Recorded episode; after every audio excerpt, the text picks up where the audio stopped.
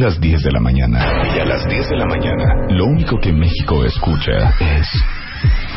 Muy buenos días, cuentavientes. Bienvenidos a su W Radio. Son las 10 4 de la mañana. ¿Cómo va la vida en este precioso? ¿Cómo amanecieron?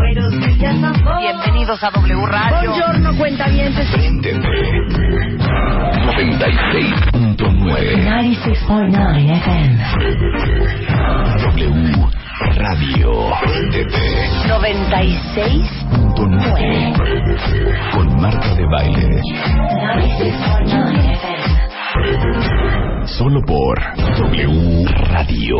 I know that we are upside down.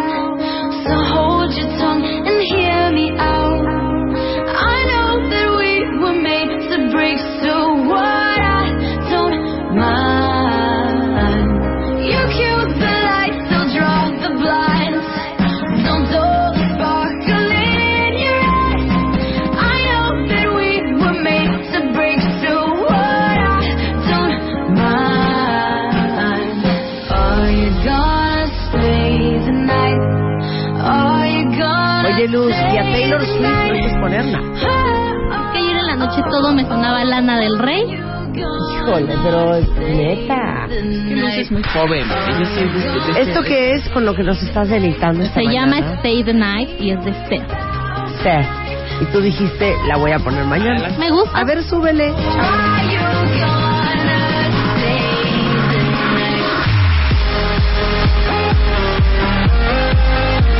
¿No habrá sido el sábado pericuapaita? ¿No le suena? Suena un. Suena, suena, suena. Muy, muy, muy, muy grita, Sí, pero es la propuesta musical de Luz. Se ¿Y saben qué? Se vale, se vale. Les quiero decir que las amo. Con toda mi alma, las amo. Todos los días vemos nuestro mail, que es radio arroba martadebaile.com. Y entonces hemos estado viendo todas las fotografías que han mandado sobre el Extreme Makeover. Y estoy totalmente conmovida. Totalmente conmovida. Está de verdad. Las amo, siento, las siento amo. mucho, como mucho cariño por la confianza para tomarse esas fotos y mandárnoslas. Nadie más las está viendo más que nosotros. Y de veras, gracias, digo, a las que lo están haciendo bien y a las que no, ya les expliqué cómo. Foto de bikini, de frente, de perfil, de espalda, close-up, cara lavada y dientes. Es lo que necesitamos ver. Pero Exacto. de veras, hay de todas las edades, Marta. Señoras de más de 50 años que quieren el Stream Makeover, ya veremos las condiciones que los doctores necesitan, pero de verdad que, que qué lindas. Y chavas súper jóvenes, de súper 20, 22 jóvenes. años. Les voy a decir una cosa, la verdad es que esta idea de hacer un Extreme Makeover a una cuentaviente nació de todo este Extreme Makeover 2014 que está sucediendo este mes de enero en W Radio, específicamente en este programa. Y entonces lo que vamos a hacer, lo que se nos ocurrió es, y fue literal, se los cuento, ¿eh? Estábamos en una junta de planeación del calendario de este programa de Del todo el año. 2014. Y en eso empezamos así a divagar y dije yo, oye, ¿y si hacemos un Extreme Makeover de verdad? Todo el mundo de, o sea, ¿cómo? Dije, sí, juntamos a nuestro Dream Team, a nuestros expertos en belleza de este programa, escogemos a una cuentaviente, a esa cuentaviente, le damos lo que necesite para hacer la mejor versión de ella que pueda. Entonces, el Dream Team es Natalie Marcus, de Bienestar, el doctor Abel de la Peña, que es el director del Departamento de Cirugía Plástica del Hospital Ángeles de las Lomas. Digo, no porque a fuerza les vayamos a hacer una lipo. No, no, no. Pero porque hay un chorro de tratamientos de este No de rejuvenecimiento Claro. no quirúrgicos que les podemos hacer para que queden al tiro. Eh, eh, Karim Buchaín para los dientes. Eh, Rodrigo Gutiérrez Bravo de Piel Clinic Para- para la piel. Miguel Negrón, que es mi estilista y quien me corta el pelo a mí, para el pelo y el tinte y todo ese rollo. Este, ¿quién más me falta? Tomás Weimar, que les va a Tomás dar un Weimar entrenamiento. con entrenamiento. Obviamente en Bienesta les van a poner todo el programa alimenticio. Y ahora sí que Claudia Cándano. eh, Claudia Cándano con todo el, el outfit nuevo y el nuevo Sí. look. Y lo importante de todo esto es que sepan que si las escogemos, queremos absoluto compromiso de su parte de hacer todo lo que el Dream Team Les diga. les diga. Si Tomás Ahora. Dice que hay que levantarse a las 6 de la mañana a correr al sope, hay que levantarse a las 6 de la mañana a, correr, al sope. Punto, punto. Entonces, de manera oficial, el próximo 23 de enero va a estar aquí el Dream Team en el estudio para que los vuelvan a conocer o los conozcan quienes no los conozcan y les expliquemos exactamente qué va a suceder.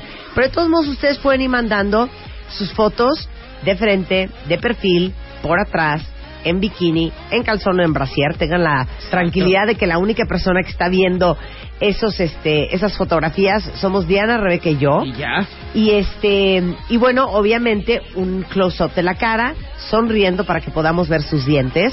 Y entre el Dream Team y nosotros vamos a escoger la cuentamente afortunada a quien le vamos a hacer este extreme makeover que les quisiera decir que vale 100, 200, yo creo que es priceless. A price. Es priceless. Entonces, ahí está. Mándenos sus fotografías, tal como se los dijimos, a radio arroba martadebaile.com y en una de esas, También estaba pensando. esto. wow, wow, wow. Que el azul le dice que deberíamos de agregar terapia durante un mes. una terapia, pues podemos meter ahí a, a Mario, a Lucy, a Aura. Sí, ¿A Anamar? Lo, lo podemos hacer a Namar, ¿cómo no? Claro que sí. Por supuesto, me parece una muy buena idea. Y este, y algo más les quería decir hoy. Que Rebeca no está. Sí, Rebeca, está Rebeca, enferma, está enferma. Rebeca está enferma, Rebeca tiene tos, Rebeca tuvo calentura ayer, Rebeca tiene gripa, todo mundo anda muy mal, ¿no? Muy mal. Yo también empecé a congestionarme anoche. ¿Será por la baja de temperatura? Así es. Pues sí, el aire y las, las alfombras y esas cosas muy fuertes que, que de veras no nos ayudan absolutamente nada. Hoy viene Salvador Cuauhtlazoli de película. Todo lo hice por el guion y vamos a hablar de los actores y actrices que dicen haberse desnudado solo porque el guion lo exigía. Solamente porque el guion lo exigía. ¿Cómo hacer ejercicio en tu casa para todos los que odian ir al gimnasio? O para los que no quieren gastar dinero en un gimnasio? O para los que no tienen para pagar un gimnasio? Vamos a hablar de cinco platillos para ser una persona más fértil, aunque ustedes no lo crean. Pero el tema con el cual vamos a arrancar es un tema que a mí me dan ganas de arrancarme los pelos de la cabeza.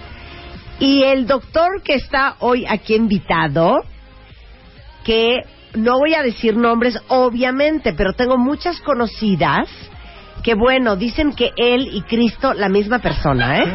O sea, juran que de veras este hombre las resucitó, Milagros, milagros. las levantó de las cenizas. Y aparte es un tema bien controversial porque yo he dicho Tú estás, 800 sí. veces en este programa que es que, bueno, no hay forma, no hay manera, no hay manera, Pero viste no hay manera. ese estudio que te puse de Ya vi el estudio y dije, me Ah, quiero morir. ¿Quieren que se los lea? Oiga, no voy a presentar al doctor todavía, se las voy a hacer cardíaca. Pero fíjense, acaba de salir que la OMS estima que para el 2030 el número de mujeres con más de 50 años va a superar la marca de los mil millones, ¿ok? Entre el año 2001 y el 2011, el uso de la terapia de reemplazamiento hormonal entre mujeres de 50 y 59 ha disminuido en un 79%. Pero hay una investigación que sugiere que evadir estrógenos pudo haber conducido a la muerte prematura a casi 50.000 mujeres con menopausia médica. Entonces, aquí el debate que nos vamos a aventar con el doctor Bernardo Strigler, medicina geriátrica y medicina interna del Hospital ABC, es hormonas o no hormonas.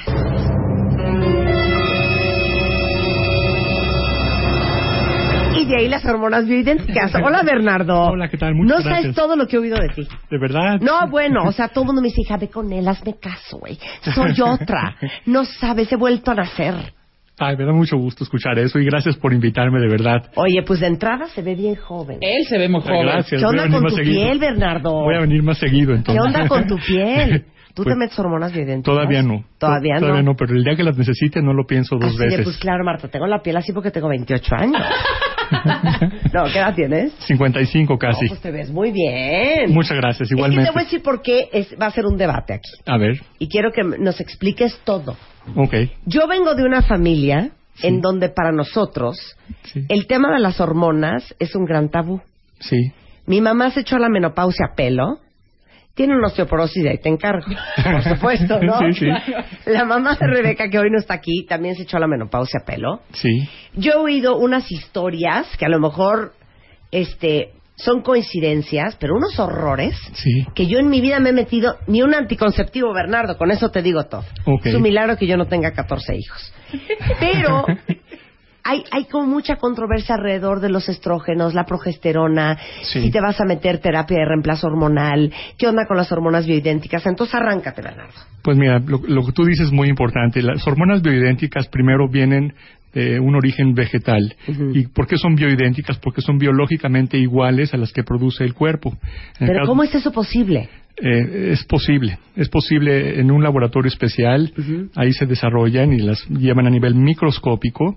Y yo como médico yo no sabía distinguir cuando lo vi por primera vez cuáles eh, eran de una biopsia de ovario o de testículo en el caso de, las de los hombres y cuáles eran de, de los frijolitos, de la soya. Son idénticas y esto cuando entra en tu cuerpo, el cuerpo lo reconoce como que tienes ovarios nuevos. Cuando se ponen las dosis adecuadas, hay un equilibrio total. En cambio, con las hormonas sintéticas, las que venden en la farmacia, las más comunes y famosas, que no digo nombres, esas vienen de la pipí de la yegua. Y- ¿Qué? Sí. Bendito sea el Señor que nunca me las he metido. Espérate. A ver, ese es ¿el origen. de la yegua? Ese es el, el origen, sí. Eh, Son las más comunes que venden en toda la farmacia, Sí, que sí. ganan millones de dólares todos los laboratorios cada año. Esas sí son cancerígenas, porque esas tienen que entrar a tu cuerpo, pasan por tu hígado, ahí se transforman en un componente químico y van a diferentes lugares. Además que estas pastillas o cremas o parches, muy conocidos, este, duran cierto tiempo. En cambio, el implante de, de las hormonas bioidénticas te dura de 3 a 6 meses y está liberándose constantemente, 24 horas al día, 7 días a la semana, estés aquí en China, en Japón, siempre tienes tus niveles equilibrados. Nosotros nos basamos en unos exámenes antes de ponerlas para ver si la persona lo requiere y tomamos exámenes al mes, a los tres meses y a los seis meses generalmente. Así que siempre hay evidencia, porque mucha gente dice, ¿cómo es posible que estas capsulitas no se deshagan en 24 horas? Muchos de mis colegas se la pasan criticando y diciendo, cuidado, te estás poniendo un bombazo, una, una pastilla que se va a deshacer en tres días y te va a dar cáncer. Eso no es cierto. Esto lo hace paulatinamente y todo está regulado increíblemente por una hormona que está en el cerebro que es la hormona folículo estimulante, es la que va diciendo al implante qué tanto hay que liberar. Cada persona es diferente, cada persona tiene diferentes actividades eh, físicas, intelectuales, sexuales, y de acuerdo a su, su forma de ser, se va absorbiendo. A la gran mayoría de pacientes les dura el implante de tres a seis meses, casi todos seis meses. Eh, lo, lo molesto es que hay que hacer una pequeña incisión, una cortadita en la cadera y meter estas, eh, eh, estos implantes, pellets, o aquí le llaman gránulos, y Ay, es me hubieras traído uno para conocerlo. con mucho gusto. Ay, ¿Traes? Claro que sí. Hombre, muy preparado el doctor. Vamos a ver, vamos a ver, vamos a ver. No, se los digo en serio, ¿eh? Una amiga muy querida me dice, hija, haz de cuenta que me salió el sol. Espérate, Alejandra García Díaz de nuestras clases de cábala que viene con Ariel me, me está mandando un mensaje. Es mi doctor, no sabes lo que me no, ayudó. es que les digo, es el doctor de Es todo el el, doctor mundo. famosísimo. A ver, esto es un pellet, Y este es el aparato con lo que lo metemos. pero ¿cuál es el pellet? Están adentro de los... Ah, yo dije, ¿cómo le voy a meter este tubo entero? no, no, no, no. Ah, están aquí adentro, pero ¿lo Sí. puedo abrir? Sí, no hay ningún problema. A ver, vamos a abrir. Solo, solo por... A ver, así ya destruí. O sea, es broma. ¿Saben qué parece? Es como un granulito, una mini pastillita. Es como, ¿se acuerdan la sacarina como de los 70? Exacto, Es, es una cosa enana. exacto. Esto es lo que te ponen. Esto es lo que te pones. A ver, tómale una foto en mi mano. No van a poder creer el tamaño. Ahora, yo te quiero hacer una pregunta. Sí, claro. Vamos a hacer un rewind. Sí. ¿Qué onda con la menopausia? O sea, ¿para quién es esta hormona bioidéntica? Las mujeres producen tres hormonas, ¿no? en los ovarios más bien, eh, que es el es- estradiol, la progesterona y testosterona. En los años 30 a 40, la mayoría de las mujeres empieza a disminuir la producción de testosterona. Y en esa época de la vida requieren nada más un poquito de testosterona. Ya la menopausia franca, que es desde los 40 hasta los 50 y tantos, 60, donde ya aparecen los bochornos, el insomnio, eh, la pérdida de apetito sexual, confusión mental, etcétera. Ahí este, se requiere eh, generalmente el reemplazo de las tres hormonas. Las, hay que poner el reemplazo de estrógeno, testosterona y progesterona. Por eso, pero entonces, ¿cómo es que funciona? Como tu cuerpo empieza a disminuir la cantidad de estrógenos, progesterona Sí, sí. y Y te- testosterona que produce, Sí. te empieza a impactar en que danos la lista para que yo vaya poniendo tacho palomita. Lo primero que te digo en la gente más joven, la testosterona es la falta de energía física, intelectual Check. y Check. sexual. Check. El, el estrógeno tiene mucho que ver con el sueño. Check. Eh, puede haber sudoraciones o bochornos, Todavía no. trastornos de memoria, Check, check, check. aumento de producción de la grasa general, empiezan a salir las gorditas y gorditos que no tenías nunca en tu vida y de repente aparecen, y es que el cuerpo se eh, eh, manifiesta con la falta de estrógeno produciendo más grasa y de la grasa sale el estrógeno. Por eso muchas señoras, muchas de nuestras indígenas en el país son gorditas y no tienen ni qué comer. Y esa es la razón. Y la progesterona, su única función realmente es para el embarazo. Y en la etapa de la menopausia eh, se debe de usar para evitar que la, la matriz se engrose, para no que se vaya a producir un, un tipo de cáncer. Ok, ahora, si tú te echas la menopausia pelo, Sí, que se puede, ¿eh? sí se puede. Se puede. Sí. ¿Cuáles son los efectos secundarios? Primero, este, el, eh, todo hay mucha flacidez, todo el tejido conectivo, toda la piel, hay resequedad de todas las mucosas, caída del cabello, aumento de peso corporal y aumento de la producción de grasa, hay depresión, hay osteoporosis, hay también más propensión, como como lo decían en estos, estos estudios y estos artículos, a tener cánceres, a tener problemas de memoria. Inclusive se ha hecho algunos estudios que en gente que, que tiene Alzheimer o principios de Alzheimer son gente que casi no usaron terapia de reemplazo hormonal. Eh, básicamente sería eso. O sea, hijo, si te quedas te tiro y si te corres te mato. O sea, no hay, no hay Sí. para dónde correr. O sea, No. o te las tomas o te las tomas. Sí, hay mucha controversia porque ha habido muchos estudios diciendo que las hormonas producen cáncer. Sin embargo, con las hormonas bioidénticas, el doctor Tutera, que fue el que me entrenó a mí, él hizo un estudio por más de 15 años, siguió a muchas mujeres, eh, más de 10.000, y solo hubo una que tuvo un cáncer de mama, que era un cáncer genético. Y eh, él ha visto miles de, de mujeres que no han tenido ningún problema. Mientras se ponen las dosis adecuadas, no hay cáncer. Y eso también es una gran ventaja. En cambio, con las que son de origen equino, Ay, yo he oído unas cosas. cuidado, cuidado. Y todas esas, o sea, un anticonceptivo que tú te tomas para no salir embarazada, Así, así es. Eh, vi- ¿viene de la orina de la yegua? La, la fórmula original sí muchas veces la transforman en los laboratorios con otros productos y para, para igualar a la fórmula humana, pero el origen, la fórmula eh, original es de la pipí y es muy económica y hacen millones de dólares. Ok, le voy a preguntar una cosa, cortesía, y para todos ustedes, al doctor Bernardo Strigler. Sí. Bernardo, Sí, ¿tienes hijas? tengo una hija y un hijo y una esposa. Tu hija Sí. y tu esposa, Sí, ¿toman anticonceptivos? no, nunca, ni tomarán. Ya ves, hijo. Es que los y entonces, yo, yo te voy a contar una historia. Una Sí. persona que yo conozco Sí, que empezó primero con cáncer de mama, eh, eh, pero fulminante, una cosa súper fuerte, y luego se le fue al cerebro. Se Sí. murió. Y cuando ella se fue a Estados Unidos, les dijo, este, cuando te hacen todo el, el- no, la, la- la entrevista médica, sí, les dijo que ella tenía 30 años tomando este hormonas, que era una hormona que creo que sigue existiendo, Premarin. Y entonces cuando le dijo al doctor gringo del Premarin, sí, este, él le dijo, oh, yeah, no, now I understand. Así de ya, ya entendí, sí. ya entendí sí, todo. Así es. O sea, tú le dirías a las cuentavientes que están escuchando este programa, no se metan anticonceptivos. Así es. Menos que- Fuertes declaraciones del doctor Bernardo Strigler. Por qué. Primero porque hay riesgo eh, tanto de cáncer como también hay riesgo de tener problemas a nivel de la vesícula biliar o tener formación de coágulos, tromboflebitis, tromboembolias, etcétera, ah, con el uso prolongado. Aumento de peso, cambios en la fisonomía, cáncer de mama. Sí hay mucho más propensión a esto. En cambio, con las hormonas bioidénticas, aunque hay mucha controversia por lo de la FDA, que, que dicen que no es regulada por la FDA, es segura. La gente que estamos eh, haciendo esto, yo llevo algunos años, más de 10 años, y hay gentes que desde los años 30 lo han hecho, no tienen mayor problema.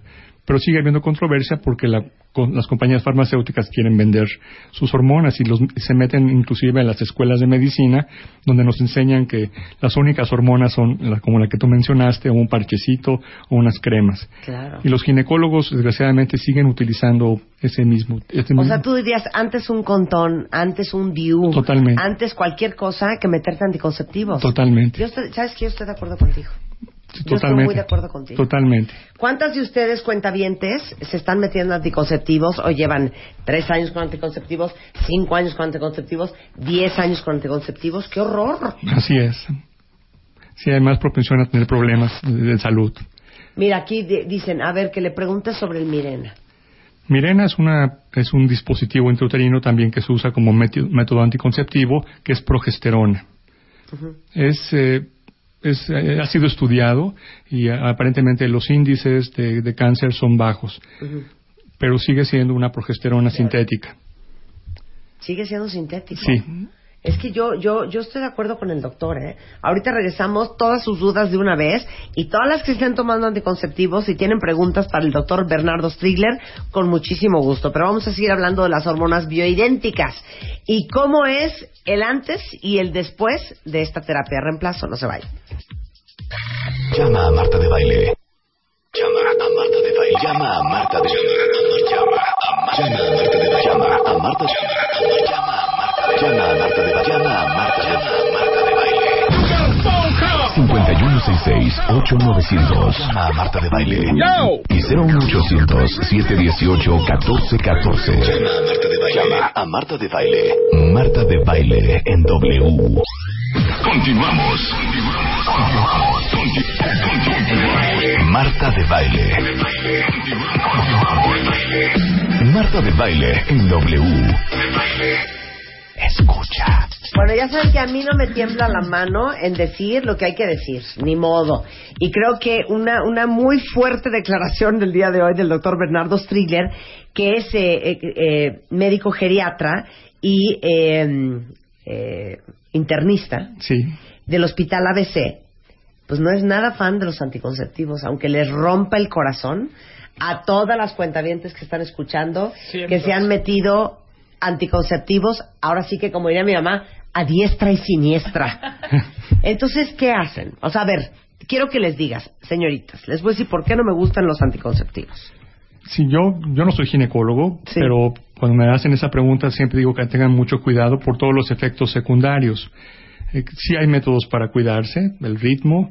eh, Oye, el DIU, el DIU, Bernardo. el DIU también es El DIU algo- es una joya. Totalmente, totalmente de acuerdo. Oye, que sangras como si estuvieras en Vietnam. Bueno, pues ni Sí. modo. Sí, así ¿No? es, así es. No pasa nada. Pero sobre todo ahí no hay problemas de formación de coágulos ni de cánceres.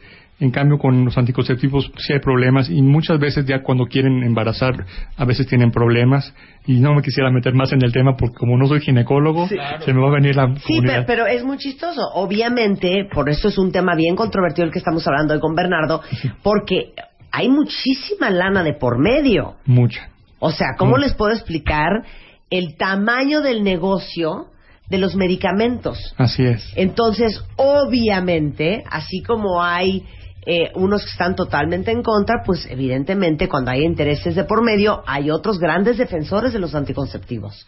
Sí, así es. ¿No? Así- Y han sido estudiados en la comunidad médica por muchos años, pero auspiciados por las compañías farmacéuticas. Eh, con las hormonas bioidénticas también ha habido muchos estudios documentados, no a grandes escalas, y es por eso que la comunidad médica tradicional no cree mucho en esto. Pero los que estamos en esto, que somos muchos miles de doctores en todo el mundo, nos, nos ha ido muy bien, con muy buenos resultados. O sea, tú dirías, bye, paren con los anticonceptivos, métanse Sí. un DIU, pónganse un condón, Exacto. sigan el ritmo, pero ya no se estén metiendo chochos. Totalmente, totalmente. Y, y ya cuando viene la etapa menopausia, pues te previene de muchas situaciones, desde osteoporosis, este, problemas de memoria, tener una bonita piel, no subir de peso. no sabes la cantidad de preguntas que hay. Mira, Ah. dice, ¿qué hay de las que estamos operadas? O sea, no tenemos ni matriz ni ovarios. Este, alguien más dice, eh, nunca he tomado terapia de reemplazo, tengo 56 años, todavía puedo eh, o debo de usar hormonas bioidénticas. Alguien más dice, eh, mi madre está súper deprimida desde hace años, desconozco si tomo pastillas, pero cuatro hijas en matriz, eh, tiene menopausia, podría ayudar esto. Entonces empecemos si quieres con las que no tienen matriz ni ovarios. Espero no se molesten, pero son mis pacientes fa- eh, favoritas, las que no tienen ni, ni matriz ni ovarios, ¿Por qué? porque con ellas ya no va a haber menstruación. Sí. que a veces me encuentro con ese- esa problemática, porque al ponerle un reemplazo total de las tres hormonas, vuelve a haber menstruación. y a Tu cuerpo jura que tiene 18. Exacto, y vuelve a haber lo mismo de antes. Las que ya no tienen, podemos poner la dosis adecuada, se vuelven a sentir perfectas, a verse perfectas y están muy contentas. Y, y so- todas ellas son candidatas. Ahora, Bernardo, una cosa bien importante. Sí. Uno cree que porque ya te quitaron la matriz y los ovarios, ya no te va a dar menopausia. No sé si te va a dar, es la menopausia quirúrgica. A muchas les dejan el- los ovarios y los ovarios siguen funcionando hasta los cincuenta y tantos años. Hay que medir las tres hormonas porque a veces falta una de ellas. Las que les quitan los ovarios hay que darles reemplazo hormonal inmediatamente. Eh, Ellas sí, todas son candidatas a- al reemplazo hormonal por hormonas bioidénticas. Y las que, las que solamente, eh, bueno, las que les quitaron los ovarios y la matriz, igual. Igual, y esto es inmediato. Si no lo hacen, el cuerpo empieza a producir grasa, empiezan a subir mucho de peso, el abdomen en especial, y ahí viene el problema, que después de algún tiempo ya no es suficiente la grasa y empieza a ver los calores, el mal humor, la caída de cabello, y pues los divorcios, etcétera. Ok. Eh, nuestra cuenta de 56 años que dice que nunca ha tomado terapia de reemplazo, que si todavía está a tiempo. Por supuesto, está a ver, mejor ¿cuándo época. es el tiempo? Yo sugiero empezar a, checarse los niveles hormonales en sangre con su ginecólogo o, o con quien ellos gusten a partir de los 40 años. Y- O sea, ya voy seis años tarde. Sí. y este, ya empezar con el, el- el reemplazo en el momento que lo necesiten. A ver, pero en este estudio de sangre, que ¿cómo se llama el estudio? Es un perfil hormonal ginecológico, un perfil tiroideo y pedimos también la testosterona total y libre. Ok. Entonces ahí tú, ¿qué ves? Ahí veo si les falta alguna de las hormonas, si está bien el sistema, porque todo va ligado, cerebro, tiroides, tiroides, ovarios. Ok, ahora te, lo voy a poner más difícil. A Ahí te va otro, otro grado de dificultad. Sí, Cuando te falta hormona, porque te puede faltar hormona tiroidea, di- digo, eh, testosterona nada más. sí, ¿No? O te puede faltar nada más estrógeno si estás muy bien en testosterona y progesterona. sí, Pero quiero saber, cuando te falta testosterona, sí. ¿cuáles son los síntomas? Lo primero es cansancio. Es un cansancio muy importante, pérdida de la masa muscular, caída de cabello. Eso es lo más común En testosterona. en testosterona. Y, y es común verlo en mujeres que tienen los 40 años, que fueron mamás, y seguro dicen, "Eso, como estoy cansada por mi marido, por los hijos, por las escuelas, las, las- las clases, y lo achacan a eso. Y, y realmente no, el problema es la falta de testosterona. Ok, falta de estrógenos. Estrógenos, eh, lo más común y conocido son los bochornos, la resequedad de la piel, resequedad vaginal, este, falta de sueño, cambio del humor, eh, ya cuando empiezan a gritarnos a los maridos, O sea, yo Puede ser por eso. Ajá, ok. Y falta de progesterona. La progesterona su única función es para el embarazo y dos es este, para prevenir que la matriz se engrose. Y no hay muchos síntomas. Algunas gentes tienen muy baja la progesterona, puramente la progesterona, tienen dificultad para concentrarse. Ok, ahora va la, la siguiente pregunta. Sí, Este, ¿Esta terapia de reemplazo hormonal ayuda en problemas de tiroide? sí. Sí, muchas de las causas de hipotiroidismo, Hipotiroidismo, sub- exacto. subclínico eh, es al corregir los niveles de estrógeno, de estradiol, la tiroides también se corrige. A veces sí hay necesidad también de dar las dos cosas, dar también la hormona tiroidea. Ok. Ahora, acuérdense, esta es la opinión mía y del doctor, ¿eh? O sea, ahora sí que es una opinión muy personal y quien la quiera seguir que la siga. Porque aquí pregunta una cuentaviente, tiene 54 años. Sí. Durante 5 años tomó Mensifem y desde hace 3 meses Lidial. ¿Es de alto riesgo? Eh, uno de los dos medicamentos puede producir Parkinson. Eh, está bien estudiado y yo no, Mensifem no hay ningún problema. El otro sí yo tendría mucha reserva en, en recetarlo. Mana, ya no te tomes eso. Ya no te tomes eso. Ya nos metimos en esto, Bernardo. Entonces vamos a atascarnos. Ok, a ver. La pastilla del día siguiente, tu opinión. Bueno, en, en caso necesario, para muchas de estas chicas que tienen dudas, pues adelante. Es una forma de evitar un embarazo no querido. Pero Pero también tiene, ¿Peligroso? también tiene efectos secundarios, sí. Si se usa una vez eh, nunca, no hay problema, pero si es muy seguido, mucho cuidado. Ok. Este, vuelven a preguntar, ¿qué onda con las que no tenemos matriz y somos súper jóvenes? Son mis mejores pacientes, tengo bastantes eh, en est- con estas características y les va muy bien. Les digo una cosa, nada más porque no puedo, ni el doctor ni yo. Pero en el corte comercial me dio la lista de mucha gente que yo conozco que no sabía. Y es impre... Si yo les dijera la lista de personas No públicas y privadas que van con el doctor Bernardo, ya entenderían por qué están tan guapas. Dice aquí, llevo tres años con pastillas anticonceptivas. ¿Qué tanto daño me he hecho? Habría que valorar eh, clínicamente y hacer los estudios de laboratorio para poder contestarle. Pero hay, que, hay que ver cómo está. es algo- hay gente que sí le va muy bien y lo tolera bien y no les pasa nada. Pero- Ok, luego entonces, a partir de los 40 años ya es una muy buena idea irse a hacer Un perfil. Sí, un, Un- un perfil. En un laboratorio, hacer el perfil. Bueno, voy, voy contigo, Bernardo. Con mucho gusto. Este dice, tengo siete hermanas, cinco de ellas con cáncer de mama. Este, con cáncer. Mi mamá Sí. murió de cáncer. Sí. Tengo una hija a la cual le han puesto tres años parches y estoy alarmada. ¿Qué Ok. sugiere? Cuando ya hay un- una, eh, una situación familiar genética, lo que yo sugiero es hacer el estudio genético. Hay un estudio genético para el cáncer de mama, donde si la persona sale positiva, yo le sugeriría que le quiten el parche inmediatamente. Eh, y habría que vigilarla muy de cerca. Que fue el estudio que se hizo Angelina Jolie, ¿no? Exactamente, como salió positiva, eh, ella decidió quitarse O las sea, mamas. como ella tiene ese gen Sí. que predispone a tener cáncer de mama como su mamá, por Exacto. eso se hizo la, Sí. la, se me fue el nombre, Mastectomía. la mastectomía. Ahí yo sí tengo también algo de precaución cuando me tocan situaciones de ese tipo. Prefiero nada más poner testosterona y no poner estrógeno, Ok. por prevención. Ahora, este Bernardo, Sí. Esto de las hormonas bioidénticas, ¿de qué es? ¿Es soya? Eh, la gran mayoría de las menos las que yo manejo son de soya y tengo también algunos lotes que son de camote, camote mexicano por cierto. Eh, es- este, la gente le va muy bien con esto, lo acepta perfecto. Son procesados en un laboratorio especial, una farmacia de compuestos como Compound Pharmacies que les llaman en Estados Unidos y este son esterilizadas de manera correcta y son muy seguras. Eh, ¿y ¿Dónde están hechas? Están hechas en unos laboratorios que no puedo decir Ah, no, pero son aquí. En, ¿O Estados, en Estados Ah, Unidos. en Estados En Unidos. Estados Unidos, sí. En Estados Unidos se hacen. Bueno, a ver, preguntan aquí, este, eh, ¿cómo te desintoxicas de- después de haber tomado tantos anticonceptivos? Primero, dejar de utilizarlos. eh, tarda de tres a seis meses en, en mejorar la cuestión hepática, de deshincharse totalmente. Lleva más o menos tres a seis meses. Tomando mucho líquido y muchas de las dietas que tú has sugerido aquí. Eso, mira, Bernardo, pone atención. Sí. Oye, mira, aquí una cuenta te dice que tiene ovarios poliquísticos Sí, y que por eso le recetaron anticonceptivos. ¿Que ella qué? sí. Eh, Esta es una situación diferente, donde sí los ovarios están produciendo exceso de testosterona generalmente. Estas chicas son obesas, con estrías y exceso de vello. Ahí sí requieren algún tratamiento eh, de este tipo. Las hormonas bioidénticas sí tienen su papel, pero el problema es que hay que hacer incisiones y a nadie le gusta que cada ratito le estén haciendo cortadas. Sí, pero bueno, ni modo, unas cosas por otras. Oye, dice aquí Paloma que su chava tiene 45 años Sí. y está entrando en la menopausia. Su piel está cambiando cañón y su cuerpo también está asustada y trae parches.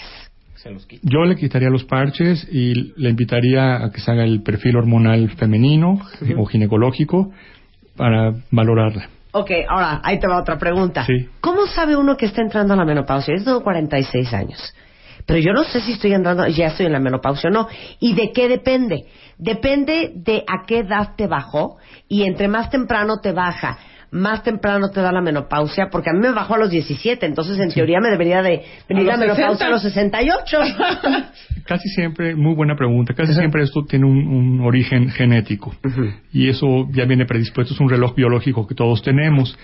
Sí ha habido muchos factores externos en nuestras vidas como la carne con hormonas, el pollo con hormonas, que se han alterado, que muchas chicas lo tienen muy, en muy temprana edad la, la regla o, o al revés, empiezan a menstruar más tarde. Eh, depende de muchas, muchos factores. Eh, ¿Cómo saberlo? Haciéndose los estudios de laboratorio. Y sobre todo los síntomas, ¿no? Cuando uno se siente que ya no, no rinde como antes, que ya tiene mal carácter, cae resequedad de la piel, eh, disminución de la masa muscular, caída de cabello, ahí puedes más o menos darte cuenta. Y hay gente que también anda confundida va Sí. contigo Sí. porque cree que está ya en menopausia y le dices, no, mamita, lo que tú estás es estresada y agotada. Ah, sí, Pero sí. menopausia no tienes. Si cuando no hay eh, clínicamente y por laboratorios eh, datos, yo no les pongo nada. Oye, aquí están súper angu- angustiados porque juran que cuando te pregunte que cuánto cuesta, tú vas a contestar que 12 mil dólares. Si no, Por y, y no, día. y, no, y no, mis chiquitas. No. No. Bastante ac- accesible el precio. ¿Cuánto cuesta? eh, en mujeres ahorita está costando el tratamiento para seis meses eh, siete mil pesos y en hombres ocho mil pesos. A veces hay que poner varios refuerzos en el primer año y es- ya vienen incluidos en y este eso no precio. se cobra. No. Entonces, 7 mil pesos. Así es. Punto y se acabó Así para es. las mujeres y 8 Solo en el. DF, eso también. Eh, estoy en el DF, yo en el hospital ABC y voy a provincia cada tres meses. Estoy en León, Guanajuato, Alguien puso que ibas a Cancún en febrero. a, a Cancún, Ajá. este voy también a Chetumal, voy a Chiapas, Mm, muy bien. a León, Guanajuato también. ¿Y dónde pueden averiguar ahora sí que la gira del doctor Ziegler? La caravana del doctor Ziegler. En mi consultorio, en mi En consultorio. el consultorio. Ahorita- Ahorita les vamos a dar el teléfono. Pero, híjole, ya se me prendieron cañón. Todo el mundo ya está agobiado. Es que les digo una cosa. ¿Cuántas veces yo en este programa en los últimos ocho años hemos hablado del tema de los anticonceptivos que a mí me dan horror? Y de las hormonas sintéticas. Eso de veras. Y si les digo una cosa. Todas ustedes están bien preocupadas por su salud, pero también piensen en sus mamás, que a lo mejor traen terapia de reemplazo hormonal con hormonas sintéticas desde hace años y para ellas también es súper importante que en la noche, si quieren, les pongan el podcast y escuche a su mamá lo importante que es empezar a buscar otras alternativas. Y el marido, si el doctor dice que también el tratamiento es para hombres, el Ah, marido supuesto. también o el nosotros papá. también, nosotros también pasamos por la andropausia y empezamos a los 40 años a producir menos testosterona. Y por eso tenemos cambios de carácter, cambios en nuestra anatomía, Más pancita. más pancita, más irritables, menos corteses con ustedes. En cambio, cuando somos adolescentes somos muy corteses, muy caball- caballerosos, manita sudada. Sí, la hormona todo lo que da. Sí. Oye, pero, pero en los hombres, Sí. más o menos a qué edad dirías tú? ¿40? Empieza a partir de los 40 la disminución en la producción de testosterona. Que vengan a verme al consultorio es porque la mujer lo trae, generalmente. Claro. La proporción es mucho mayor. Oye, yo les conté una historia impresionante. Bueno, a mí, a mí esa historia nunca se me va a olvidar. Pero de las cosas que uno tiene que saber porque nunca sabes. Sí. Fíjate que un amigo mío tenía una novia. Un cuero, ¿eh? Guapísima, cuerpazo, wow. Sí. Y me decía, güey, no, se me antoja. Y yo le decía, pero ¿cómo, güey? No, y esta se me mete hasta la, la regadera regadera. cuando me estoy bañando. ¿Te acuerdas de esta Sí, historia? sí. Y, hija, me, la veo, me gusta, veo que está súper guapa, pero, pero no me prendo. Corte A, se le prende el foco, esto fue hace unos cinco años, y se va a ver un endocrinólogo. Sí. Y se van dando cuenta que mi amigo, que aparte tenía 35 años, Sí. traía la testosterona en el suelo. Así es. Cosa que uno nunca se hubiera imaginado. Así es.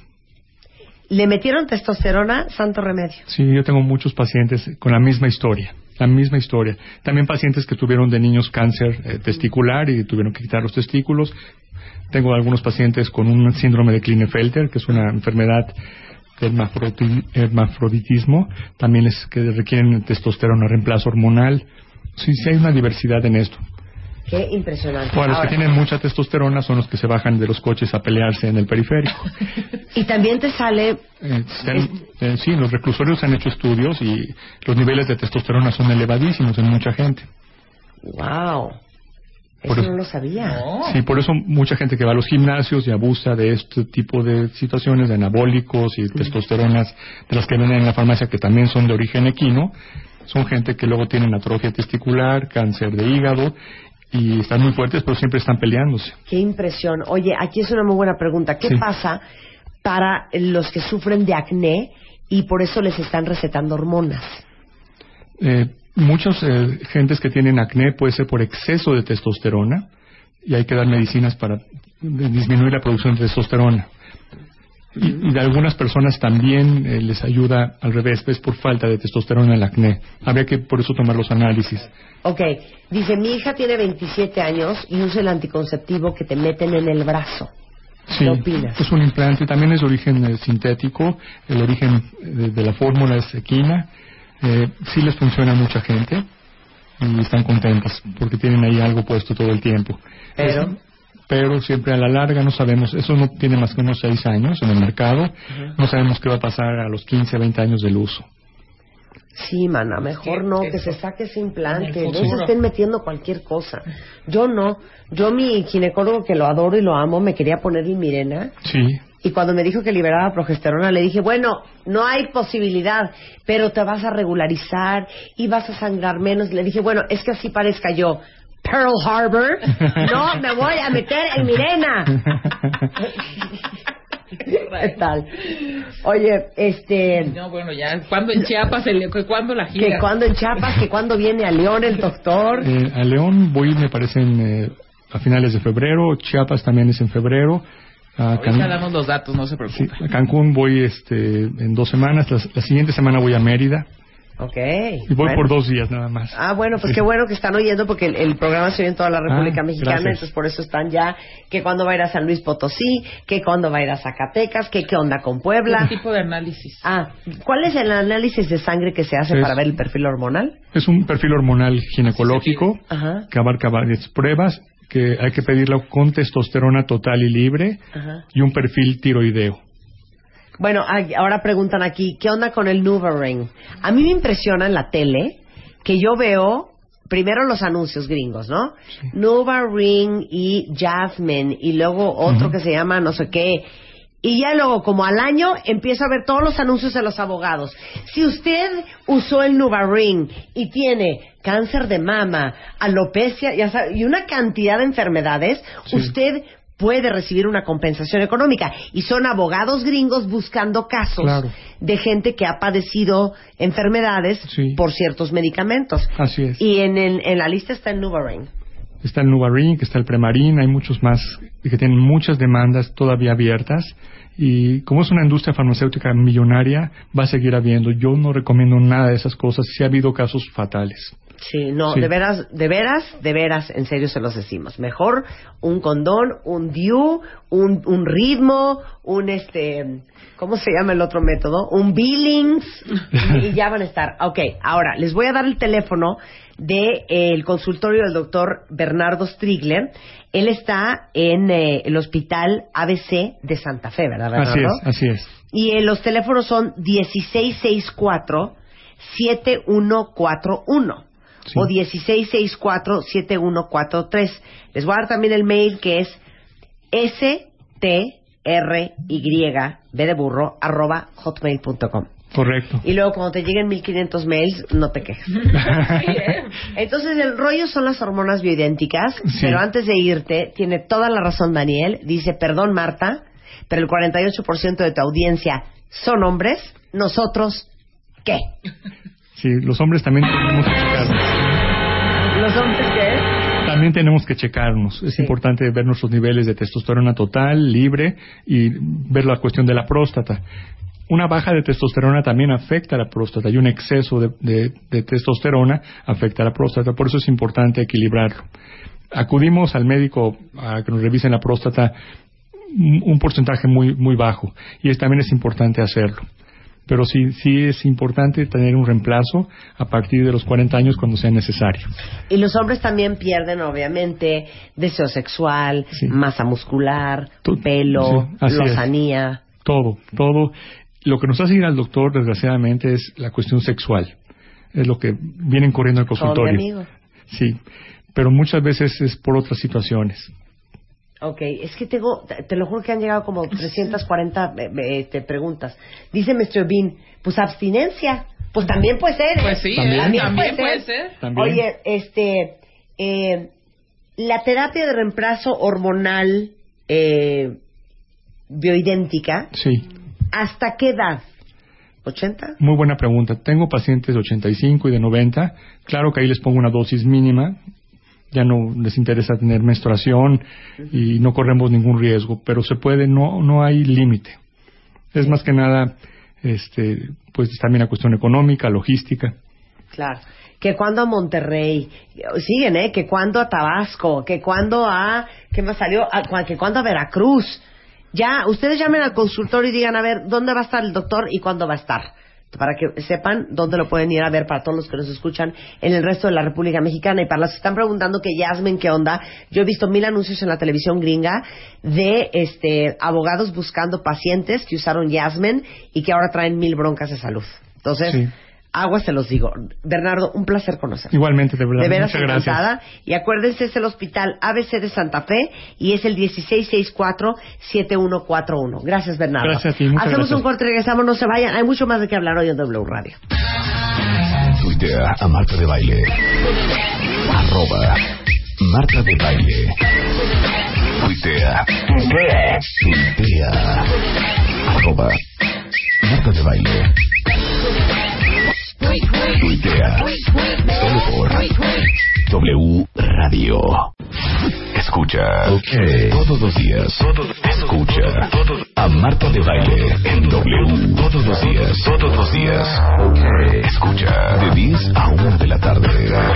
Por W Radio. Los mejores especialistas. Por W Radio. Con los mejores consejos. La mejor música. A Marta de Baile. En W. Escucha. Solo por W Radio.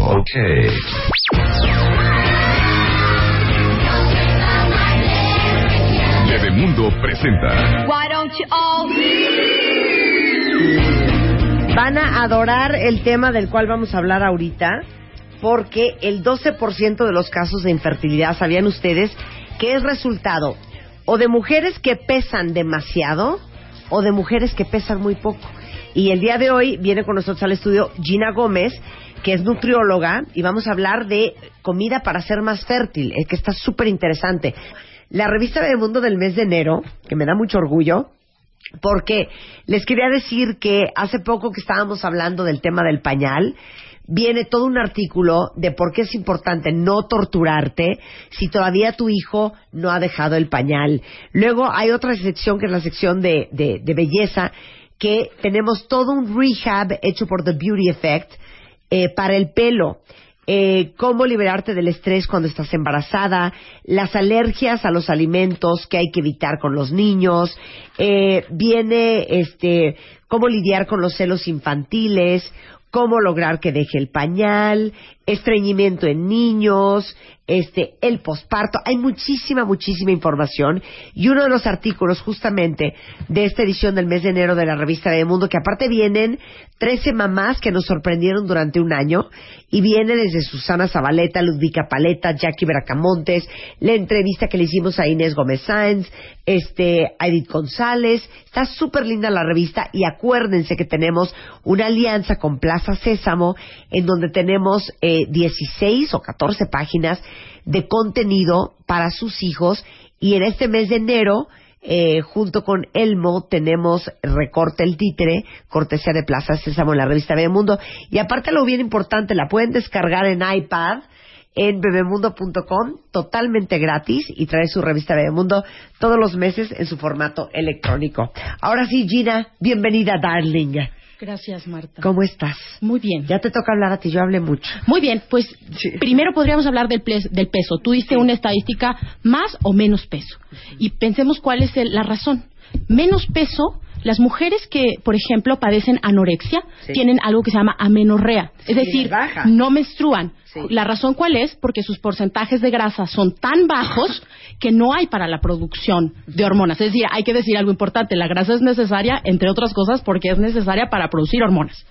Pero tenemos por el otro lado el exceso de peso. Y sería muy interesante que le preguntes ahorita a tus A cuentavientes. ver, vengan, cuentavientes. ¿no? ¿Cuántas, Sondeo de mercado, sondeo de mercado. ¿Cuántas mujeres Ajá. que padecen exceso de peso no menstruan? En el consultorio me llegan muchas pacientes, evidentemente para control de peso, y cuando yo les pregunto si menstruan, me dicen que no y ellas lo ven con un asunto un tanto normal. Acabas de tener ahora una plática con un doctor Sí, eh, Bernardo ¿no? Maravilloso, Sí, que tiene que ver, es decir, el hecho de no menstruar me dice que hay algo anormal en mi cuerpo. Y eso está directamente relacionado con la fertilidad. A ver, ¿quién de ustedes no menstrua por el peso? Es decir, eso, eso es muy común. Bueno, que esa podría ser un poco la explicación, porque hay un programa súper bizarro en, en televisión gringa que se llama... ¿Cómo se llama? El punto es que el- es un programa en donde sacan casos de mujeres que estaban embarazadas y no sabían. Y que literal se enteran porque fueron al baño y de repente vieron que le estaba saliendo la cabeza al niño. Entonces uno dice, ¿cómo puede pasar eso? Entonces dice, no, lo que pasa es que por la gordura, y si- siempre son bien gordas, por la gordura, como yo no arreglaba, pues entonces no me extrañaba que yo llevaba nueve meses sin reglar. Y como estoy Y gordita, pues corte A, no- no hay- embarazada. Sí, y bueno, pues si pensamos en las estadísticas en México, el 70% de los adultos en México tiene problemas de sobrepeso o obesidad, pues no es, no es raro que la fertilidad tenga que ver mucho con el peso. Mira. ¿Qué eh, dice? Muchas, ¿eh? Sí. Mira, yo, a mí me pasa eso, no menstruo por el peso. Mi ¿Ves? ginecólogo dice que no ovulo por eso. Es- Este, yo, yo llevo ocho meses si- sin, este, o- eh, sin, sin reglar. Yo subí 16 kilos el año pasado. Y nada. Y desde entonces a hoy no ha vuelto a bajar. Pero ¿por qué no te baja por el peso? A ver, explica. Porque tiene que ver con que el exceso de grasa genera una cosa que se llama resistencia a la insulina. Y podemos ver muchas de tus cuentavientes que miren su cuello. Si miran su cuello y miran un asunto un tanto negro que no tiene que ver con mugre, eso se llama acantosis nigricans. Y eso es un, sin- es un signo que tiene que ver con resistencia a la insulina. Esi- y la resistencia a la insulina inhibe, digamos, la inmadurez del óvulo y que está relacionado directamente pues con la fertilidad. ¿Qué, qué? Entonces, espérate, a ver, vamos a checarnos el cuello. A ver, enséñame el cuello, hija. Eso es algo muy común. ¿Sabes que me A llegan? ¿Dónde se nos ve? la se ve negra? en el cuello, las personas que nos están escuchando de pronto dicen que es mugre, pero no es mugre, es un asunto negro como aterciopelado, así Sí. lo decimos. Eso es un signo de resistencia a la insulina. Entonces, probablemente algunas de tus cuentadientes que te están escuchando que padecen exceso de peso tengan esta parte del cuello y que es un efecto directo de resistencia a la insulina y por eso hay dificultad para eh, embarazarse, para, para ser fértiles, digamos. Y aquí estoy viendo que de- el 30% del estrógeno viene de las células adiposas. Y si hay grasa en exceso o hay demasiado ah, o hay muy poca grasa, alteran ese equilibrio hormonal. Exactamente, hay alteraciones. Entonces ahora explica el tema de otra vez las anoréxicas. Bueno, no, en el caso, del- de grasa. en el caso la- de las mujeres con anorexia es que tienen un bajo porcentaje de grasa. ¿Cuál es el porcentaje normal de grasa de una mujer? Alrededor del 25% si es una mujer joven y conforme pasa la edad hay más grasa. Las mujeres que padecen anorexia no menstruan porque su porcentaje de grasa es muy menor y por lo tanto no hay producción de hormonas. Dios de mi vida.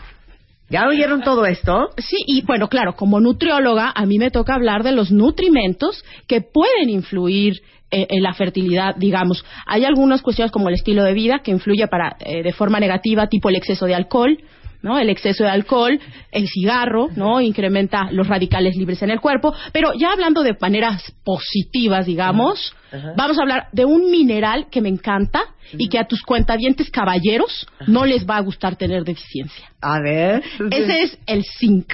El El, zinc. zinc. es un mineral que eh, influye en la espermatogénesis, es decir, en la formación de espermatozoides. Entonces, el, ¿cuál es la mejor fuente de zinc? Yo me estaría preguntando. ¿Dónde hay Mejor zinc? fuente de zinc, que será una espinaca, No, una tortilla, no, lo que viene siendo su betabel, no, no, no. lo que viene No tiene- siendo el pimiento rojo. No, fíjate que no tiene que ver esta El vez el con el vegetal. Qué no, tiene que ¿dónde ver? Con los mariscos. Entonces, por ahí viene un asunto que los mariscos son afrodisíacos y en parte, digamos, el fundamento científico que le podemos dar es que los mariscos, particularmente las ostras, los ostiones, los mm, eh, camarones, son una gran fuente de zinc. Entonces, bueno, pues eh, por ahí podemos O sea, decir... No es de que te vas a tragar un ostión y se te va a parar, ¿no? Nada más que vas No, a no, tener para producir espermatozoides. Exacto, es decir, hay nutrimentos que influyen, por ejemplo, en la producción y otros, eh, cuando uno habla, un, tengas acá un médico experto en, el- en- en- en la parte del semen, por ejemplo, Sí. la calidad va sobre la cantidad de espermatozoides, pero también sobre la, movilidad, movilidad. claro. Y hay algunos nutrimentos que influyen, tipo la vitamina B6 y B12. Ajá. La vitamina B12 sola la encontramos en alimentos de origen animal. Y es una buena fuente que influye, digamos, en la calidad de los espermatozoides pensando en la parte de masculina mo- y de la parte masculina, ¿no?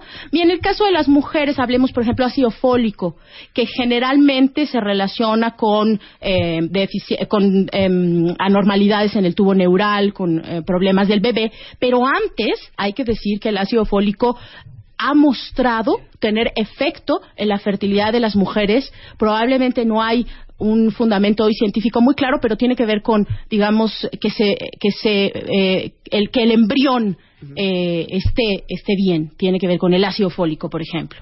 No, pero aparte, qué interesante saber esto, porque déjenme decirles que cuando hablamos de temas de fertilidad, yo no sé si ustedes sepan, pero los problemas de infertilidad, de entrada siempre creen que es bronca de la mujer. No. Y está comprobado en estudios que es casi, casi 50-50. Sí, es compartido y entonces esto tiene que ver con el estilo de vida tanto de la mujer como la de los caballeros. Ok, vamos con, ¿con qué vamos? Mira, con los antioxidantes. Por- seguramente se, eh, lo, escribimos en el artículo, vitamina A, vitamina C, vitamina E, que son vitaminas antioxidantes. ¿Qué hacen los antioxidantes? Protegen a la célula de la muerte prematura y también protegen a las células del aparato reproductor. Hablando del femenino y el masculino, es por eso que son útiles incluirlas en la dieta. Y entonces, hoy mi propuesta es hacer, quienes nos están escuchando, una lista del súper breve, digamos, Sí, ¿no? sí. para que siempre tengan en su alacena estos alimentos por grupos. Y yo les diré el fundamento. En verduras, hojas verdes. ¿Cuál es la razón por la que no debe fallar en el refrigerador de todos hojas verdes? Las que quieras, Marta. ¿Cuáles se te ocurren? Espinacas. Exacto. Berros. Eso. Eh, ¿El nopal es una hoja? no. Eh, Acelgas. Acelgas. Eso, acelgas. Arúgula. Lechugas. Lechuga. Claro. ¿Qué más nos falta? Lo que viene siendo su, berros ya. su colecita de Bruselas.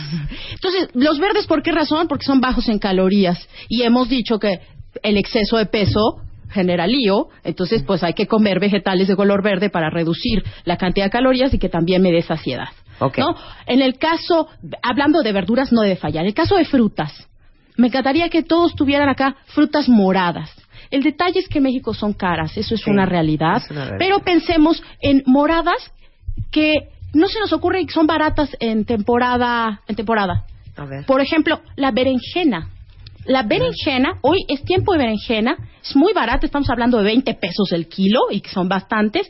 Y el problema es que los mexicanos no sabemos mucho cocinarla. Ah, sí. A ver, danos una receta. Yo tengo una, pero a ver, da una. Bueno, pues lo primero que hay que saber es que la dicen lo- los chefs que hay que poner la berenjena, hay que trocearla con todo y cáscara, porque la Sí. punta del asunto es el morado está en la Sí. cáscara, ¿no? Y ello hay que ponerle poquita sal y poquita azúcar para desflemarla, dicen los expertos de cocina, porque si no no sabe amarga. Sí. Y ya sí, a mí me encanta asada, A puede ser una con opción. de oliva y- y Claro. sal de mar. Y hay un puré que ya venden en grandes supermercados, puré de berenjena, así como el hummus. Ajá, sí, sí. Así hay puré de berenjena. Ah, eso está Y bueno. ya A mí me encanta untable. la berenjena. Ah. Muy bien, adelante con la berenjena. Mo- morados, estamos hablando. ¿Qué otros morados? Pues el betabel, Betabel. que no co- y que es barato. Sí. No, ya, por ejemplo, hay fresa. Puede venir la temporada que puede ser barata. Sí, En el pero caso- bueno, blueberries, zarzamoras, este... eh, Uvas. Moradas. Moradas, claro. uvas moradas. Ahora sí que entre más rojo y más morado y más azul, Eh, más antioxidante. Es correcto. Y en el caso, bueno, pues eh, ya pensarán, pueden incluir otras frutas y otras verduras. Lo que quiero decir es los que no deben faltar. No deben faltar, claro. Y otra cosa, me gustaría hablar de los cereales. Yo sé que cuando yo digo cereales están imaginando cajitas y no es así. Ay, sí. No. Yo me estoy imaginando mi cereal favorito. No, no, no, no. no. Captain Crunch y Lucky Charms. Ah, no. No. Los cereales son un grupo de alimentos derivados del maíz, del trigo, del arroz, de la, venta y de, de la avena y del amaranto. Y entonces a mí me gustaría hoy pedirles que fueran al supermercado y se busquen germen de trigo. ¿Lo conoces, Marta? Lo amo. El germen de trigo Lo amo. es tipo arroz, pensemos, o sea, del tamaño, así que tiene una rayita en medio, es un grano, y es un grano que tiene gran cantidad de propiedades. Tiene vitamina E, tiene, es el grano que más proteína tiene, por ejemplo. ¿Y eso dónde lo va a comprar uno? Lo compra en el mercado o ya en el supermercado Sí, sí, lo encuentra. hay en todos lados. El detalle es que es muy duro de cocer. Eso es verdad. Entonces, mi recomendación es como los frijoles, re- eh, remojarlos un día antes, luego cocinarlos. ¿Y dónde se les ocurre meter el germen de trigo? ¿Dónde lo has comido, Marta? Yo lo he comido con azúcar. Ah, bueno, yo en la O sea, revista. bueno, pues. ah, bueno, yo Como puse si fuera un- una avena, como si fuera un potaje. Eso. Yo puse un rico postre que me encanta, que es eh, germen de trigo con rebanadas de fresa, un poquitito de leche condensada y leche evaporada para que le dé un sabor rico. Pero puede ser una colación, imagínense la fría, hoy que no hay tanto calor, es delicioso. Me encanta. Entonces, el germen de trigo. Otra opción, baja en calorías, las galletas de arroz. ¿Las ubicas?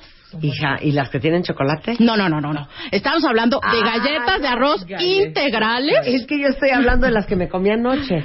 ¿No? Buenísimas, Mi- que tienen chocolatito. Mi galletita de arroz, que rompí mi dieta, pero no me importa No. porque me las ofrecieron y no me pude resistir.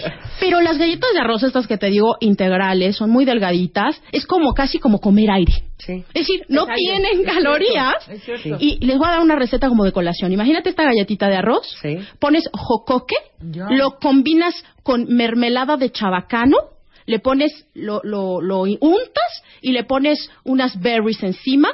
¡Qué belleza! De colación Quiero. y tiene menos de 100 calorías. Es que a mí nunca se me ocurre comer así, ¿eh? Es que esas Ah, no se me ocurre, pero para nada se Y me tienes ocurre. todo en tu casa, tienes la de arroz. Me el siento elegantísima cuando se me ocurre comprar hummus. O sea, me siento como, wow. Pero, pero esa es la idea, es decir, porque pensamos que lo saludable siempre está desabrido, feo, y la intención es que hoy veamos que la nutrición puede ser saludable y puede ser rica. Y ojo, ¿eh? Todo lo que está diciendo en este momento Gina, para que vean cómo le chambeamos, está en Bebemundo, ¿eh? Porque creen que solo hablamos de babies y de babosadas. Fíjense que para nada, chulitas.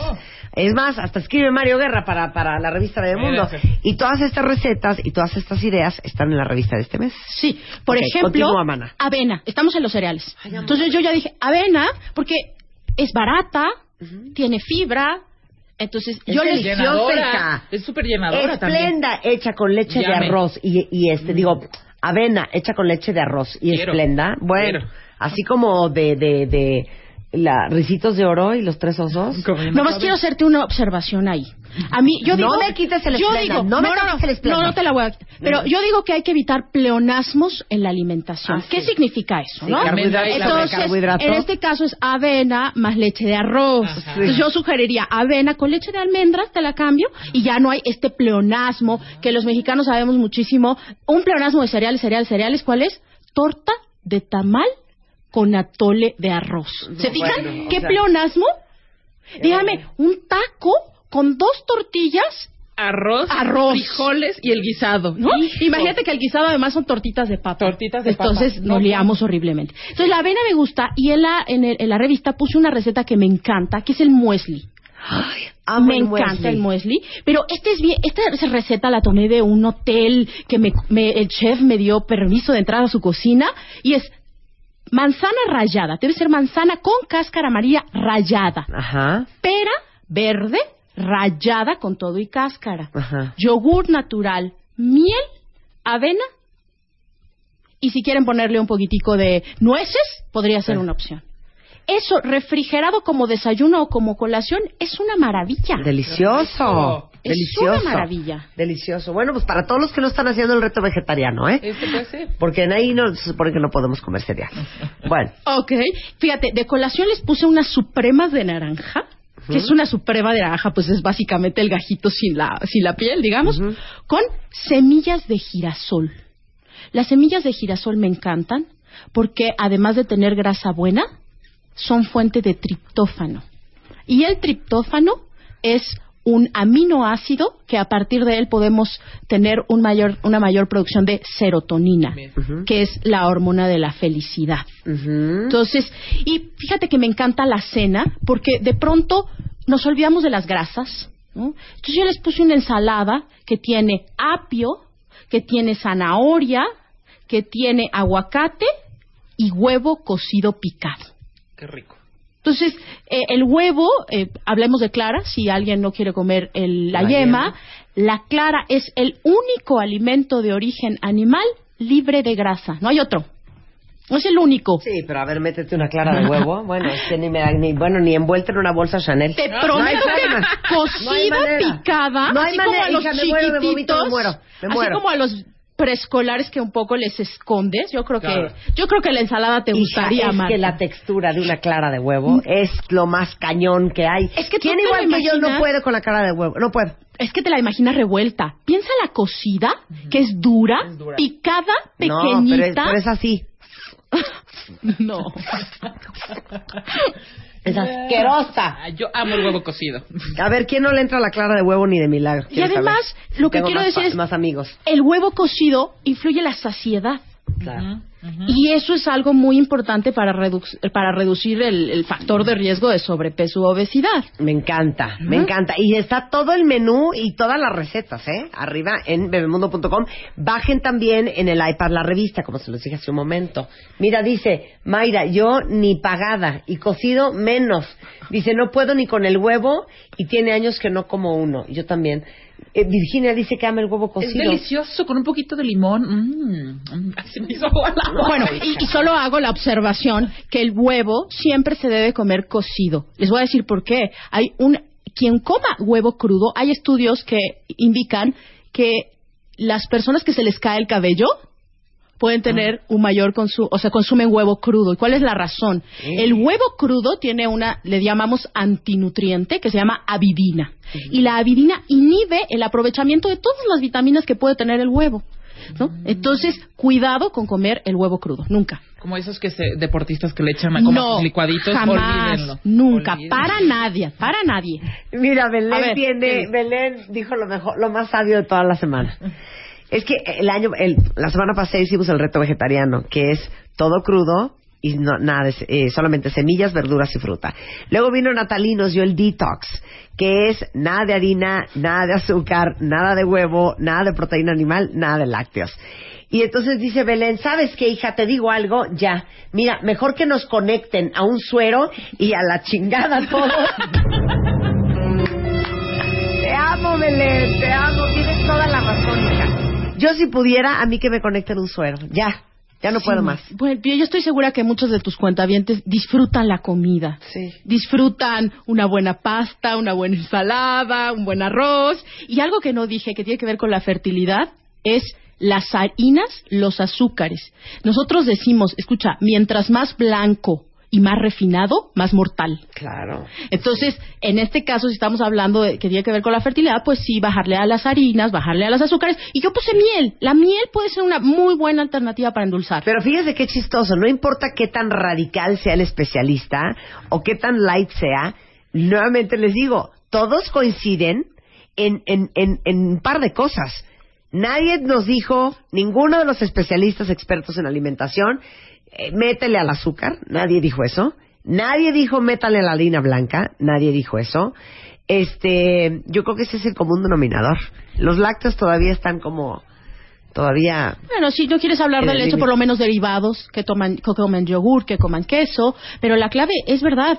Somos el país con mayor consumo de refresco en el mundo. Más de 170 litros al año consume un mexicano de azúcar. Oye, ¿no es cierto que. Monterrey es el- el- la ciudad que más... Eh... Monterrey es el estado. Es que ayer platicaba justo Digo, con, unos, con unos regios. Es que cambiarle hábitos a los regios, perdón quien me esté escuchando de tus cuentavientes, Sí. pero es que, ¿sabes qué? Es la, dicen, es culpa del calor.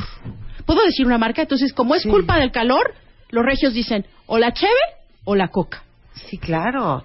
Monterrey y Veracruz son este, los lugares en México que más consumen refresco en el mundo per cápita. Regresamos con China Gómez, no se vayan. Escribe a Marta de Baile. Escribe. Radio arroba martadebaile.com. Radio arroba martadebaile.com. Escribe. Solo por W Radio. Ya regresamos. Regresamos. Marta de Baile en W. Marta de Baile. Préndete. Es tristísimo, ¿eh? Mira, no lo pudo haber dicho mejor nuestro cuentaviente. Este, básicamente, Imelda dice, todo polvo blanco mata.